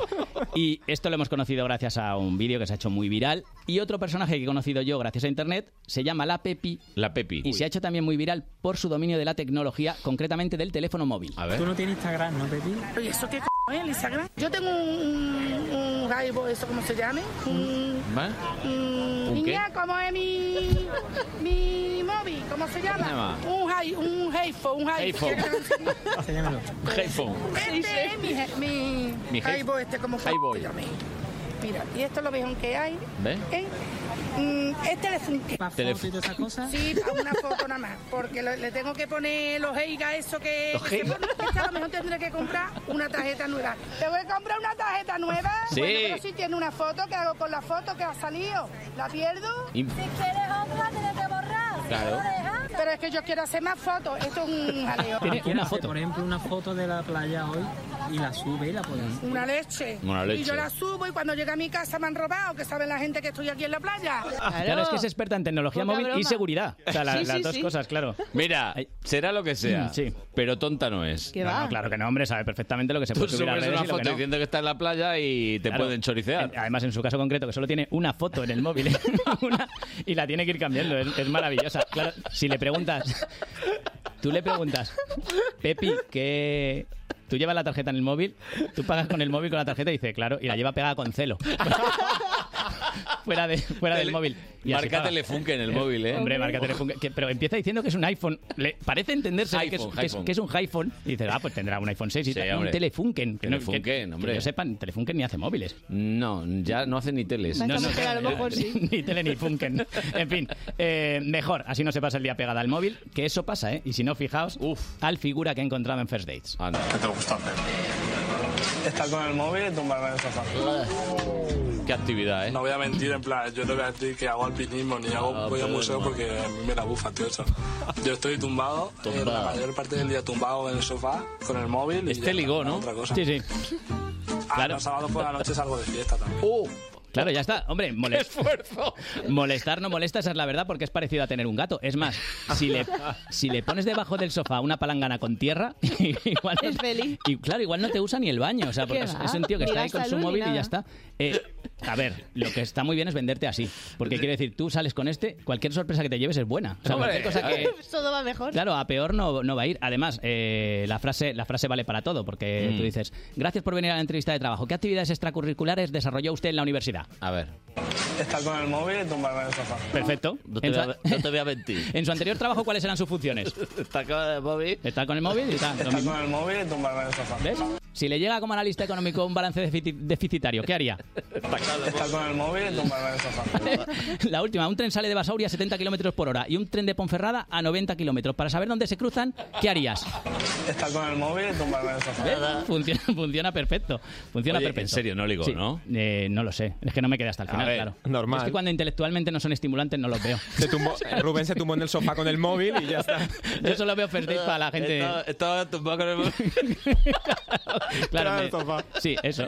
en fin. Te aplicaste. Eh, no nos vamos a ir de first dates porque, ojo, que estamos poniendo este como mala opción, pero es que tenéis que escuchar al siguiente. A ver. Es un hombre místico, Eh, el- espiritual. el- el- sí, sí, total. total. Ahora mismo eh, tengo una paz interior total. Creo en una fuerza cósmica y creo que cuando nos vamos de este mundo vamos a otro lado. E incluso hay gente que los castigan volviendo a él. Y a lo mejor pueden aparecer como de color, o como chinos, o como en un país miserable. Y todo lo que hayan hecho mal lo tienen que pagar. Lo ha dicho. O sea, lo, lo que estáis, es que lo ha dicho. O sea, porque estáis dándole vueltas. No, no se referirá O sea- a, que, a que si eres malo vuelves como negro a la tierra. No, no ha podido decir eso tan racista. Sí, efectivamente. Ha dicho que, que te castigan que siendo si se han negro o portado chino. mal, vuelven a la vida siendo negros o chinos. Que esto científicamente me parece que no está demostrado, ¿vale? En cambio, que este señor sea idiota, si está subiendo, si está subiendo mucho en las apuestas. Cada vez más. Madre mía. Eh, esta noche cambia la hora. Otra sí, cosa que no, está no se ha hablado No- casi. no nos hemos enterado, ¿no? Claro, no os voy a dar la turra yo, ¿vale? Que ya la ha dado bastante el cómico Abraham Martín, con cancioncita incluida. A ver. Este sábado, Oh. recuérdalo. Mm, ah, ah, mm. A las tres son las dos. Que no se te olvide. Recuérdalo. Mm, ah, A las tres son las dos. Pegadiza, ¿eh? A las tres son las dos. Sí, sí, sí. A las tres son las dos. Mm. Vale, pues si no te has suicidado después de esto, esta noche cambian la hora, a las 3 ponen las 2. qué turra, madre. Eso es. Y esto de la hora, que hay que cambiar la hora, me ha inspirado para traeros algunos líos eh, horarios. Traer a Uf. gente que cambia la hora, pero que cambia la hora cuando no debe. No Vamos pone a las a 3 decir las la hora. Sí, Eh, ¿Qué hora es? Uf, Las- Es que es muy difícil. Aproximadamente Porque tiene, muy- tiene ahí cuatro cifras y no sé qué. Y no, y no te sale. Un Mira, uno, un uno, un dos y un tres. Claro, y ahora di la de Canarias. Sí, ya cuando, cuando descubras que ahora son las 11 y 23, dices la de Canarias. Eh, las 11 y 23. Vale, tú lo has hecho bien. Mira, a ver. A ver. En fútbol, jornada 23 de Liga Santander a las 9 con el Girona Leganés. Por cierto, que en el Madrid se ha lesionado Tony Cross para las próximas dos semanas. 8 y 3, 5 y 3 en Canarias. ¿Eh? Ahí está, 8 y 3, 5 y 3 en Canarias. ¿eh? Está muy bien que sean 3 horas menos porque si vas deprisa puedes comer en Madrid y tomarte el brunch en Lanzarote. Llega- de hecho, llegas más joven, te, te tersa el cutis en el, en el viaje. Si, si esto lo sabe Martin McFly, ni DeLorean ni nada. Viaje a Canarias y ya está. Madre mía. Pero ojo que hemos escuchado ya 3 horas, media- tres horas menos en Sí, Canarias, sí, ¿no? sí. Vale. Hay quien lo supera. A ver. Si se confirma el dato adelantado, el IPC va a encadenar 13 meses consecutivos sin crecimiento. Son las 10 y 3, 2 y 3 en Canarias. 2 y 3. 2 y 3, ¿eh? 8 horas menos, ahí lo tienes. De hecho, le ha faltado poco para decir las 3 y cuarto, baja edad media en Canarias.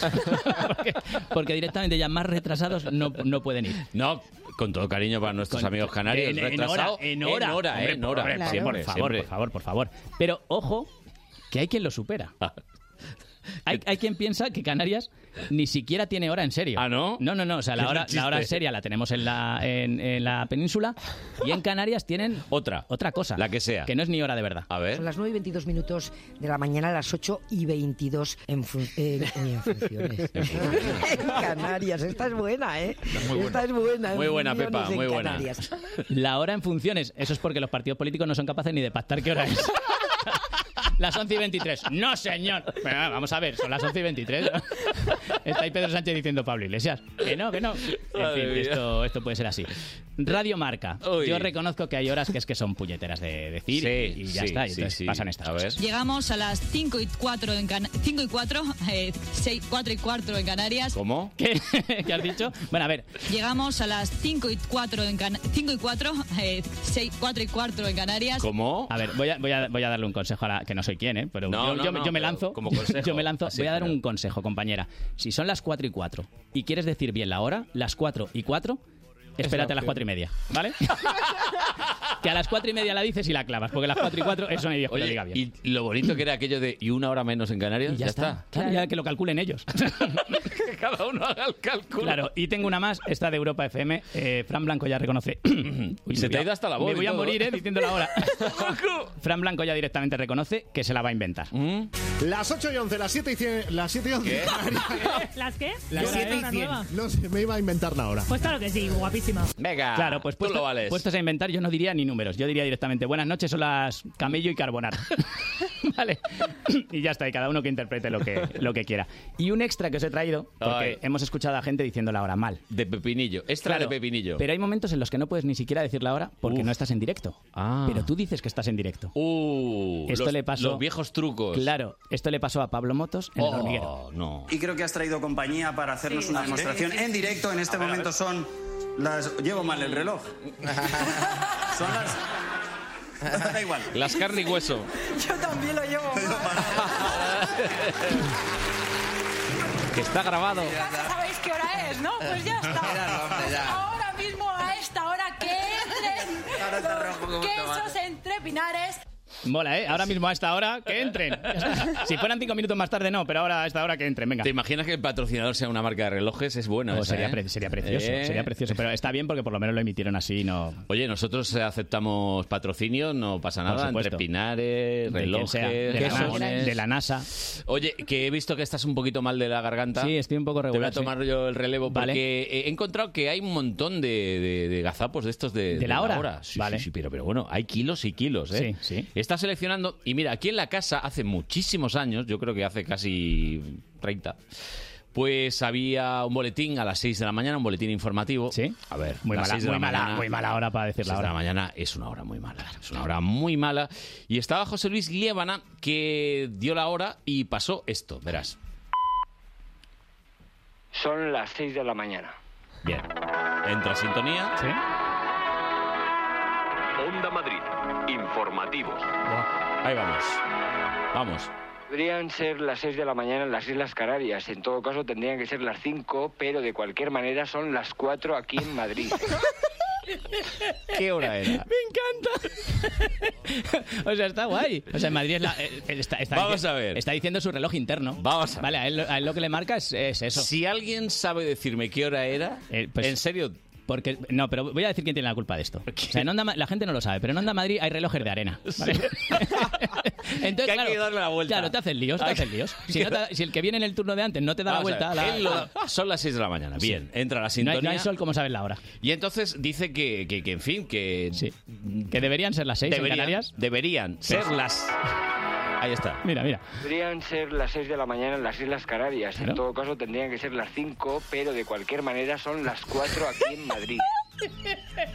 Ah, ya me dice Cordonier que son las... En realidad eran las 4 de la mañana. ¿En serio? Eran las 4 en realidad. Ah, pe- claro, claro, claro, claro, claro. O sea, el hijo son las seis y ahí fue el primer error, ¿no? Sí, o sea, el- cuando saluda ya diciendo son las seis. la- lo primero, mal. Lo Claro. segundo, mal. Lo tercero, fatal. Claro, pero y una cosa, porque claro, tú cuando has presentado, tú cuando lo has presentado has dicho que está dando las noticias de las 6, que Claro. sería maravilloso que diera las noticias de las 6 a las 4. y que la gente dijera, Bueno. José Luis, ¿qué haces? Que son las 4. Vamos a ver, ese boletín No, creo que fue ¿eh? épico. Creo que solo duró un minuto ese boletín. pues Eh, mucho, mucho duró. Vamos a ver, me cuentan que es que estaba tomando una medicación y que Igual no estaba. claro, en fin, puede ser, puede ser. Estas cosas. Bueno, más eh, entre nuestros hermanos. Pero gracias eh, a la medicación y lo que fuera. O sea, lo que tuviera la culpa de, ese- de eso. En las autonómicas, Canal Sur Radio. Siete minutos, siete minutos. Ahí está, a ver. Estas son las horarias de verdad. de las once y media. Una hora menos en Canarias. Y ahora con Canal Sur, a ver qué pasa. Siete minutos para las... eh, eh, siete minutos pasan de las... eh, o sea, nueve minutos pasan de las siete de la mañana. No nos aclaramos con la hora. Se nota que es lunes.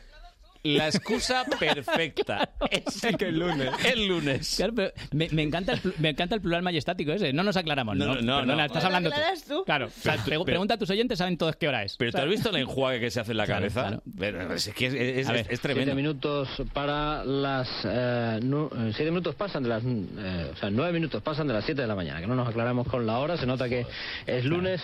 La- eso es que le han regalado. O sea, que eran las 7 y 9 minutos. Claro, igual Vale. los reyes le han regalado un reloj de estos que tienen las dos agujas iguales. O sea, que eso yo no sé para qué lo hacen. Porque al final tienes que calcular y, y- y no sabes, claro. Relojes de aguja, mal. Bueno, las dudas son malas para dar la hora, ¿eh? Totalmente, Hay que sí. tirarse Hay que ir seguro. a lo que Hay que sea. seguro, sí, sí. Esto pasó en la desaparecida M80 Radio. A ver. Son las 10, las on- son las 11, las 10 en... Son las 10, las 9 en Canarias. Ya están aquí tras 47 días de secuestro y 12 horas de vuelo. desde la- A ti sí que te han secuestrado, macho. Sí, sí. Las horas de vuelo las que lleva este en la cabeza, claro. Po- Pobrecito, claro. que Es que. A ver, Pobrecito. una vez Es que que hay que arrancas- restar una, hay que restar una ahí. claro. Arrancas, arrancas. Claro que y sí. ya está, te has equivocado, para adentro. Son las 3 y, y claro, y por los auriculares que son las 8. Ah, tira, tira, tira. Eh, Así que. A ver. La duda, es la duda, Sí, sí, ¿no? sí. Son las 10, las, on- son las 11, No, las 10 no. en- Son las 10, las 9 en Canarias. Ya están aquí tras 47 Claro, si luego días de bien. secuestro y 12 horas de No, vuelo. pero esa es la tercera cuando lo dice bien. ¿eh? Le ha costado. Pero eso es porque él se cree que tiene un compromiso con los oyentes de decirles, tengo que decir la hora bien. No. Decías la hora una, que lo diga cada decías una hora mala para los relojes que tienen aguja. Sí, sí. Las nueve menos cuarto. ¿Por qué? Claro, ¿qué hora es? ¿Qué hora es ahí? Ojo. Yo no lo sé. Tú lo ves, dice nueve menos Nueve cuarto. menos cuarto, sí. Pero en los relojes estos es que ves ahí las dos agujas y Claro, y no. mira, mira. 9 menos 10 de la mañana, 8 menos 10 en Canarias, 8 menos cuarto. 9 menos cuarto en Canarias, 8 menos cuarto. Me estoy haciendo un lío, señores. En cualquier caso, 9 menos cuarto de la mañana. Ahora sí es tiempo de acercarnos a los deportes. Los deportes. Que, que la gente. Que la Vas gente a correr el pasillo que no veas tú. Claro, la gente Esto está es en la casa- cadena ser, ¿eh? Está en casa duchándose y diciendo, llego tarde, no, llego tarde, no, llego tarde, no. Claro, creo que era las 9, las 8, no, no sé. Eh, definitivamente eran las nueve menos Las cuarto. nueve menos cuarto, pero, vale. pero, pero todo era. En fin, 9 lío. menos 10 de la mañana, 8 menos 10 en Canarias, 8 menos cuarto. 9 menos cuarto en Canarias, 8 menos cuarto. Me estoy haciendo un lío, señores. En cualquier caso, 9 menos cuarto de la Claro. mañana. Ahora sí es tiempo de acercarnos a los deportes. Claro, haya cometido un error que es decir, me estoy haciendo un lío, porque si no lo dice ella, no. No, No se nota, ¿no? No nos damos cuenta. no lo sabíamos, pero claro, lo dice ella, ya decimos, pues y ya, se bueno, pues eh, hubo una época que en esta casa eh, teníamos boletines a y media. Con lo cual, eso- imagínate eso ya. no se hace. No, pero claro, entonces llegaban dos redactores y uno de ellos tenía que decir la hora. Claro. ¿Qué pasa cuando no se ponen de acuerdo? Eh, Había discusiones, sí. No, claro, porque uno daba la hora y otro empezaba con la primera Claro, noticia. claro, Esto claro, es claro. de... ¿eh? Vale, pues ¿qué puede pasar? Esto. Son las siete y media. Me encanta. dúo. Claro, son, son ABBA. Son Carmen Pizarroso y Manolo Calderón aquí en Pues- Onda Madrid. pues poned otros no, no, no, no, poned otros serio, dos y hacéis está- ABBA ahí Están sincronizados. Claro, mola. Ah, ponlo otra vez, verás. Es sincronizado. Son las siete y media. Clavado. Perfecto, ¿eh? Sí, sí, sí. Están en el mismo tono. eh, Igual, todo, igual. todo, ¿eh? Parece que van a arrancar a cantar. Claro voz femenina, voz masculina. Claro que sí, hay, o sea, y además dos voces que quedan muy bonito. Meted más gente en el estudio y entonces que- podría quedar. Claro, todos juntos. Son, las siete, y media. Y luego, ¡ah, sueña! Entonces serían, serían los mejores boletines de la historia de la radio. Hacedlo. Oye, Yo os regalo la idea. Como idea es buenísima, Pues ¿eh? la dejo ahí. El Rey León, el coro benedictino de... Bueno, eh, también los vascos se equivocan, ¿eh? Los vascos Hombre, no te creas tú que... No, no, también alguna No, no, vez. pero no con ellos la- lo de las horas. es- ay, No. Ellos son los días. Los- días, Directamente, no, claro, a lo grande. ¿Para qué se van a equivocar? Ellos con los días. El año, venga, va. Radio Euskadi. Hoy lunes eh, 2 de... Eh, ¿Hoy lunes qué día es? 26 de junio, es que se me había olvidado. 27. Es que se me ha olvidado poner aquí, el- he puesto el 2, pero no he puesto el siguiente número. Los lunes puede ocurrir cualquier cosa, y más en este programa. Claro, además es una cosa difícil de deducir que en qué día estamos. Porque, claro, pongo el 2, 20... ¡Uf! Madre mía, porque el tío de- se va del 2 al 27. O sea, no es... Claro que... Es que no hemos cambiado aquí el... el este, ¿cómo es? El palito. Escribidme las cosas bien, leche. Claro, me ponéis un 2, pues yo digo 2. Jolín, los guiones aquí a la piedra pero, no... pero también te voy a dar la razón de... Los guiones a la piedra. Tonto.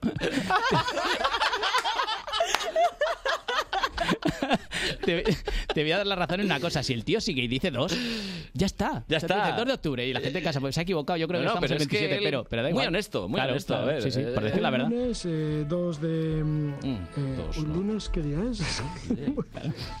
26 de junio, es que se me había olvidado. 27. Es que se me ha olvidado poner aquí, el- he puesto el 2, pero no he puesto el siguiente número. Los lunes puede ocurrir cualquier cosa, y más en este programa. Eh, Claro, lo que igual, pasa. igual era el lunes temprano. Sí, ¿sabes? era temprano, era temprano, era temprano. Bueno, pues si no lo pones en el guion, pues es complicado. Sí. Oye, ¿8 menos 10 o 7 y 25? ¿Son horas? A Se ver, parece mucho. Es que suena igual. yo creo que son casi idénticas, ¿no? Sí, o sea, sí. son las 8 menos 10, son las, parecido. son las 7 y 25. Pues después de escuchar a la compañera en Canal Sur, veréis, veréis. A ver. Señoras, señores, ¿qué tal? Muy buenos días. 7, 8 menos 10 de la mañana. Perdón, 8, 7 y 25 de la mañana. Se ve que a esta hora tan temprana nos pueden permitir equivocarnos con la hora. Dúchate con café. ¿eh? Para que salidas tienen todos, Claro, ¿eh? dúchate con café y con la boca abierta. Claro, todos tienen ahí a que... Sí, eh, no, es que hasta ahora, no, es que el lunes... Yo- ¿Sabes lo que me imagino cuando pasan estas cosas? A un compañero moviéndole las agujas. ¿Sabes? Así, muy rápido. en plan, Las 8 menos 10. Coño, ¿qué ha pasado? El Ahí, las 7 y 25. Compañero cabrón, el que, el que está siempre ahí con, la- con las agujas. Con un ¿no? imán por detrás. ¿sabes? Venga, ya la última, que si no se me acaba. Deportes de Onda Madrid hace muchísimo tiempo y es que hay horas muy malas, A ¿eh? ver, a ver. Muy malas. Pues una jornada que presenta estos partidos para los equipos madrileños. Mañana a las ocho y mierda, a las ocho y media, Rayo Vallecano Deportivo, Andújar Oliver, el árbitro. Andújar Oliver, el árbitro. Claro, claro, o sea, lo de las ¿En ocho y qué mierda estaría pensando? era por los, claro, por los equipos, por el árbitro, por, por el trabajo que no le gusta, o sea, claro, por la, por la hora Pero que sí, igual mala. qué profesional, ¿eh? Sí, ¿no? Claro, hombre. O sea, este ni se para ni Pues nada, sí, ¿eh? Es que sigue... una jornada que presenta estos partidos para los equipos madrileños. Mañana a las ocho y mierda, a las ocho y media, Claro. Vallecano Deportivo, Andújar Oliver, el árbitro del Claro. encuentro. Pero en, en- ves, en este caso, normalmente hay que seguir, es verdad, te doy la razón. Pero en este caso dices, las ocho y mierda, para ti. Y, si- y sigues y quedas como Dios, quedas como un profesional. Eso no se olvida nunca. Bueno, bueno, que tampoco chicos. vamos a olvidarle nosotros. ¿Os ha bueno. gustado, no? Me acaba de mandar un mensaje el maravilla. director que nos acaba de encargar un programa de gazapos para Navidad. Por que- listos. Y que me vaya, pone ese que se vaya ya. Y, que se- y él, y él- Tú haz lo que quieras, Carlos, dice. y el otro que... Vale, vale. Bueno, pues nada, valiendo, Ya ¿no? está, dos tontos muy tontos. Venga, Ya. pues ya que es la hora de a las cuatro y cuarto. Di la hora, di la hora. Las cuatro y cuarto. Seis y diez en Canarias. Menos una hora. Sí, más o menos. Venga, Adiós. Adiós. Viajamos en la sobremesa. Rejuvenecemos en las tardes. Rebobinamos en las noches. Y también durante la madrugada. Y siempre con un 50% en nuestro idioma. El fin de semana en Onda Madrid recupera todos tus recuerdos con nuestras canciones. Onda Madrid, todo música. Con Pedro García de Val. Próximo 10 de noviembre se celebran las elecciones generales. Si ese día vas a estar lejos de tu pueblo, de tu tierra, de tu ciudad o algo te impide ir a votar, puedes hacerlo por correo. Si ya tienes la documentación electoral en tu domicilio, puedes enviar tu voto hasta el 6 de noviembre por correo certificado. Es totalmente gratuito. 10 de noviembre. Elecciones generales.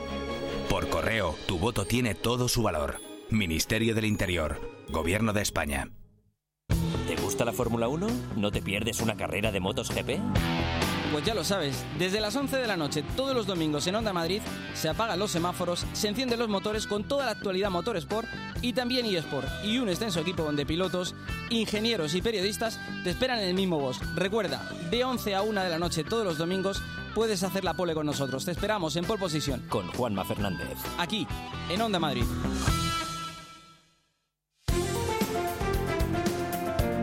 Buenos días Madrid fin de semana. Con Carlos Honorato, en Onda Madrid.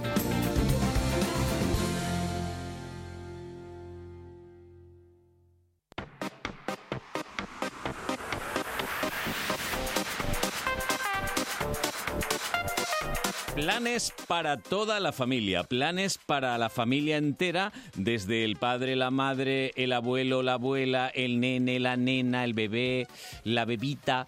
Eh, Diana Martín, buenos días. Muy buenos días. Y se dice fácil, ¿eh? Pero Sí. qué complicado es a veces encontrar un plan que sea de verdad, de verdad, de verdad de la buena para todos los públicos, ¿eh? Cuesta, ¿eh? Porque Cuesta. Cuesta, porque claro, los peques necesitan unos ritmos, los mayores unas temáticas y, y no es fácil. Pero bueno, hacemos lo que podemos. ¿eh? Mamá tiene un plan también, ¿eh? Para, para echar una manita a todas las familias y que tengan opciones. Sobre todo que haya muchas opciones. Compaginar, conciliar, estas cosas que, que, Eso. que solo se nota cuando fallan, ¿eh? Hombre, y anda que no se notan.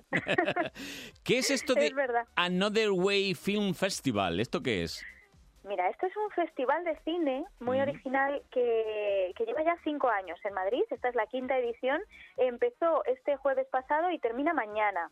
Así que lo tenemos que aprovechar porque tenemos un montón de, proye- de proyecciones. Ha habido en total 27 películas documentales y de ficción que se han proyectado, otros 10 cortometrajes y, y luego también hay talleres para peques, que es de lo que os voy a hablar hoy. El fin de semana podéis echar toda la echar un vistazo a toda la programación Sí. en, en mamatriunplan.com o directamente, por supuesto, en la web de Another Way Film Festival y, y os cuento porque el taller para los peques que han organizado para esta tarde a mí me parece ¿Y cómo se chulo. llama? ¿Cómo se llama este taller?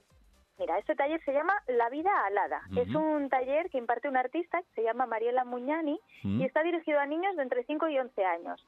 Lo que van a hacer los niños es, eh, digamos que mirar la naturaleza de otra manera y en concreto los pájaros. Ah. Van a poder trabajar y hacer creaciones eh, al son del canto de los pájaros mientras aprenden cosas sobre ellos, sobre las aves y además los plasman allí en sus en sus obras, pues, ¿no? pues de la tipología que ellos que ellos quieran. El festival este año eh, se lleva por título A veces a una generación le toca hacer historia. Vaya. Y os lo digo porque es un festival que nos lo he comentado sobre progreso sostenible. Ya, Así ya, ya. que progreso sostenible, hacer historia y pájaros y demás, ya sabéis, los Hombre, van a ir, pues, yo no quiero juntar ¿no? todos los conceptos porque una generación pájaros, pájaros en la cabeza. Bueno, que hagan historia mejor. Claro, Que hagan claro, historia. claro, bueno. Y esto- Estos niños nuestros yo creo que sí que la van a hacer. ¿eh? Seguro. O sea, que con todo este tipo de iniciativas se lo ponemos todavía un poquitín más fácil. ¿Esto dónde, dónde, dónde se realiza? Pues mira, va a ser, eh, como os digo, esta tarde, entre las 6 y las 8, es Mm. un taller de dos horitas, en la sala archivo de la Cineteca. Ya. En la Cineteca, en la Plaza de Legazpi número 8. Y, y bueno, ya sabéis, eh, un plan muy chulo, con plazas limitadas, que además tiene una ventaja o desventaja, según se mire, para los adultos, y es que es un taller exclusivo para niños. Solo están ellos. Solo van, solo van los peques. Pero, paralelamente, tenemos cine en el mismo espacio para los mayores. Mm. Ah, Así que bien, bien. ahí conciliamos. o sea de que lo, lo- que hablábamos. lo- ¿no? los dejamos a ellos en el taller y nosotros nos vamos a ver una peli.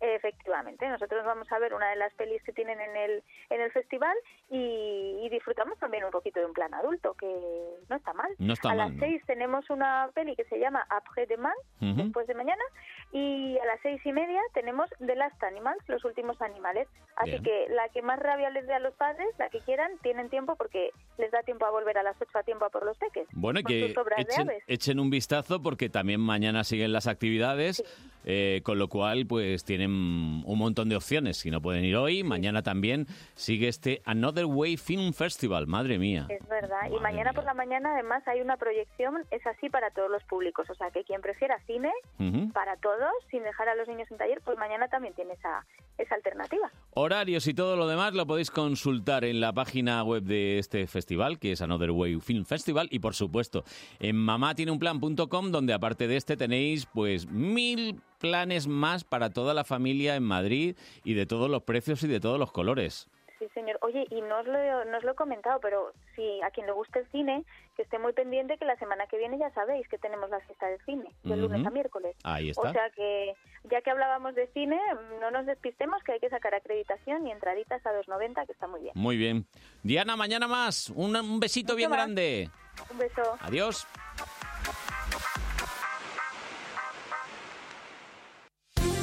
Buenos días, Madrid, fin de semana. Ahora mismo puedes vernos y escucharnos en www.ondamadrid.es. Venga, la voy a hacer. eh, Tony, ¿qué hora es? Son las 12 menos cuarto. 11 menos cuarto en Canarias. No es cierto, pero bueno, te lo voy a pasar como bueno. Es como cuando en un examen te ponían un cuatro y medio y te daban el aprobado. ¿Por qué? Porque son las 12 menos 16 minutos. Ya, bueno, pero esto, a- cuando le llega a la gente que nos está viendo en el Tú streaming... habla, tú ya habla son menos para, cuarto. para rellenar hasta que llegue a menos cuarto y sea verdad y se confirme lo peor que pueda pasar. Lo peor que pueda pasar es que, que se me olvide la hora. Lo peor que puede pasar es que no sepan qué vamos a hacer de aquí a mediodía. Eh, abrir, abrir hasta mediodía. Abrir, que estamos abiertos hasta mediodía y hoy lo vamos a hacer con una banda que Que- se llama... Se llama Volver. Ay, volver. Sí, ellos son muy simpáticos. Se llaman Miriam y Luis y pues por aquí los tenemos. Hola Miriam. Hola, buenos días. Hola Luis. Hola, ¿qué tal? ¿Qué tal? Muy bien. ¿Sabéis qué hora es? Sí, ¿no? Sí, las 12 menos cuarto. Ahora sí. ¡Ahora! ¡Ey! ¿Y sabéis que hoy se cambia la hora? ¿Os lo han dicho también? No, por favor. No, porque ya lo hace el móvil solo. No, no sigamos con esa turra, ¿eh? de verdad. Es que es pesadito. Mira, la del, la del microondas sí que hay que cambiarla. Esa no se cambia sola, pero bueno. Mi microondas no tiene. Da microondas, igual, que bueno. No, el nuestro no. ¿No? No, no sé si El del pantalla. Horno, el del horno también hay que cambiarla. Ah, el- eh, tampoco tiene pantalla. Eh, la del coche también hay que Esa sí, cambiarla. esa sí. Esa sí, esa Esa hay que cambiarla. Eso sí que Siempre la llevo fastidia, ¿eh? Bastante. Horroroso. Pero bueno, da igual. Quiero decir, el móvil se cambia solo. Total, ¿qué más da ya? Teniendo la hora en el móvil, ya fuera. Bueno, volver. eh, ya, sí, lo siento. Raquel Cordón está diciendo, venga, dale un poquito de vidilla.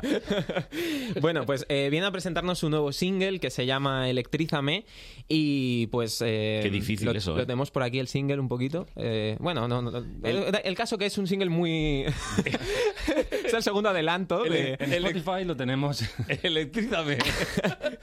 es el adelanto de- del, del nuevo EP que van a ir a sacar por enero, puede ser, más o Ah, a menos. lo mejor un poquito más. Por tarde. ahí, por ahí. Por ahí, Puede por que ahí. hagamos más adelantos antes. ¿Vais a ir adelantando más? Sí. sí, sí. Ah, ah, ahora sí, ahora sí, aquí lo tenemos. Pero, pero, a ver, una cosa. ¿Cómo podéis adelantar a algo que ya es un adelanto? Espera, yo estoy ahora...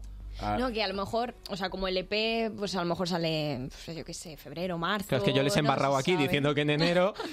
Pues a lo mejor sacamos algún single más que pertenece a ese EP Ah, antes vale, de sacarlo vale, todo. vale, vale, a dar así más. Sí, sí, no, no, no. Sí, yo ahora entiendo muy bien cómo se hacen las ¿Cómo cosas y está muy esto? bien. Es como en los 60, como los Beatles al principio, que sacaban una canción, luego otra. No, luego vino lo de los LPs, pero primero Claro. fueron los singles. Sí, sí, sí. Esto es así. Así que bueno, dentro de lo que cabe, pues ahora eh, se vive de canciones y bueno, Exacto. ahora una canción, luego otra. Hombre, es una forma también de que, de que lleguen más, ¿no? Porque parece que lo lanzas en, el, en un disco, en un EP y como que, salvo el single... Sí, puede que mm, los temas que hay en EP se pierdan alguno. Yo creo que es mejor dar la lata, así poco a poco. y así tienen más vida. Está bien lo de dar la lata. Seguro que os han dado la lata con lo del nombre del grupo, Volver. Sí. Eh, no es por el, Pero bueno, que- por el bolero, no es, ¿no? No. Te- eh, el- Es- Tenemos el audio, antes de que lo expliquéis, del momento en el que surge... Tienes algo dentro, yo lo he visto brillar. ¿De dónde has sacado esto? Corres,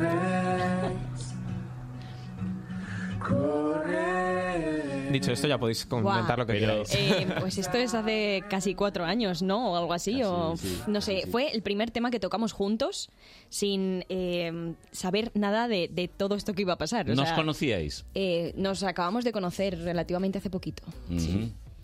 O sea que, vamos, ahí estaba la química todavía haciendo funciones. Sí. Digamos. Sí, sí, sí. No, yo, yo les he visto aquí ensayar un poquito antes de que estallaran y sí, están bastante compenetrados, ¿eh? No necesitáis miraros ni nada, ¿no? Para... para... A veces, pero, pero no, por lo general no. Es como que va solo, ¿no? Sí. no, estaba pensando que, que justo le, bien. le he mirado en plan No, de no, ¿cuándo pero- entramos? A mí, a mí Cuando me, a mí estábamos me encanta ensayando. cuando los invitados hablan entre ellos porque yo no cobro por palabras, ¿sabes? A mí me pagan igual, hable 500 que hable 1000, me da igual. Entonces, si habláis entre vosotros, yo no tengo ningún problema.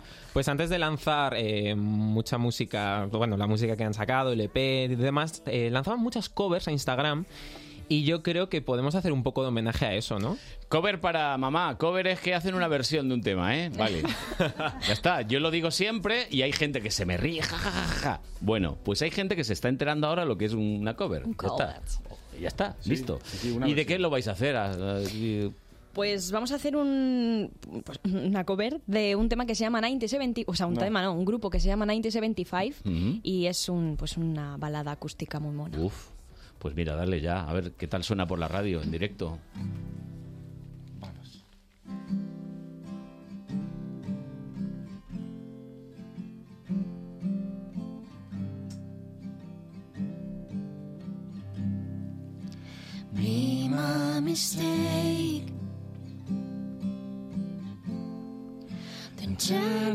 Light. She bought me those jeans, the ones you like. I don't wanna hug. I just wanna sleep. The smell of your hair reminds me of her feet.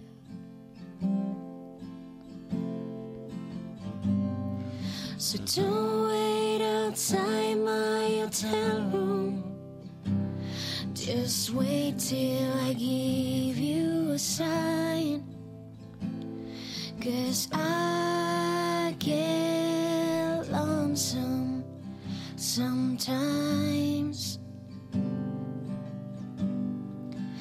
Save all the jokes you're gonna make while I see how much drink I can take. Then be my mistake.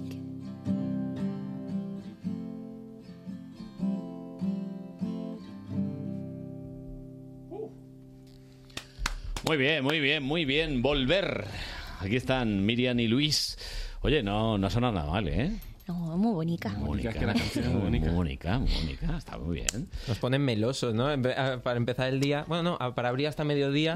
Hay un poco. No un empieces poco- con las horas. un No po- empieces. Un poco ñoños, ¿no? A ver si con las fechas no te haces tanto lío. ¿Dónde se les puede ver en directo? Bueno, pues eh, el 15 de noviembre vais a estar en, en la sala Berlanga, eso de las ocho y media.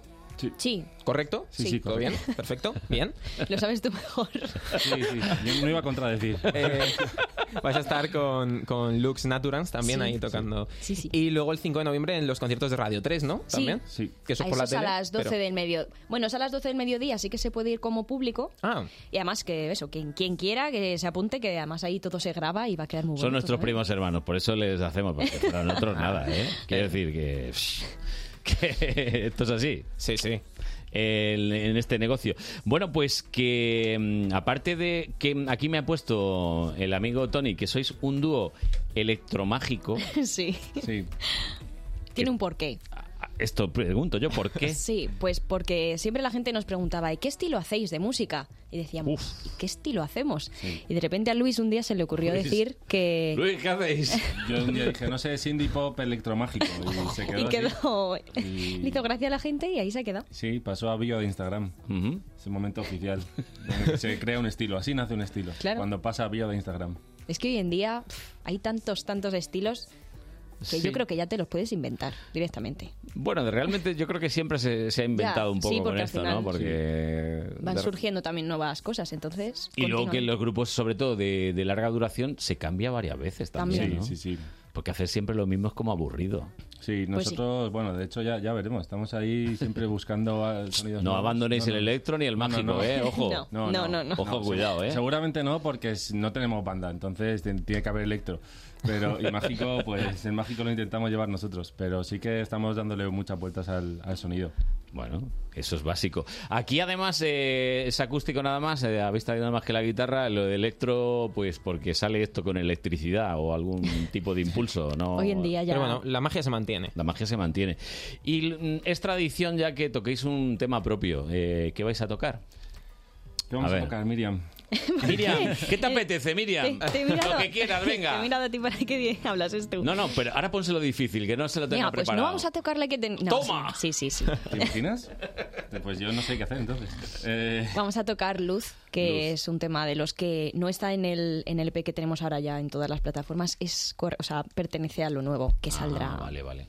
Bueno, eh, que nadie grabe, ¿eh? Esto No, como no, en la- las radios realmente- antiguas. Realmente Luz ya está, ya es un, es- Ah, fue el vale. primer adelanto, o sea que podéis, sí, sí, sí. Podéis grabar lo que queráis. No, hombre, aquí se graba todo, hay audio, vídeo, o sea que imagínate, esto queda inmortalizado. Pues cuando queráis, ¿Vamos? vamos.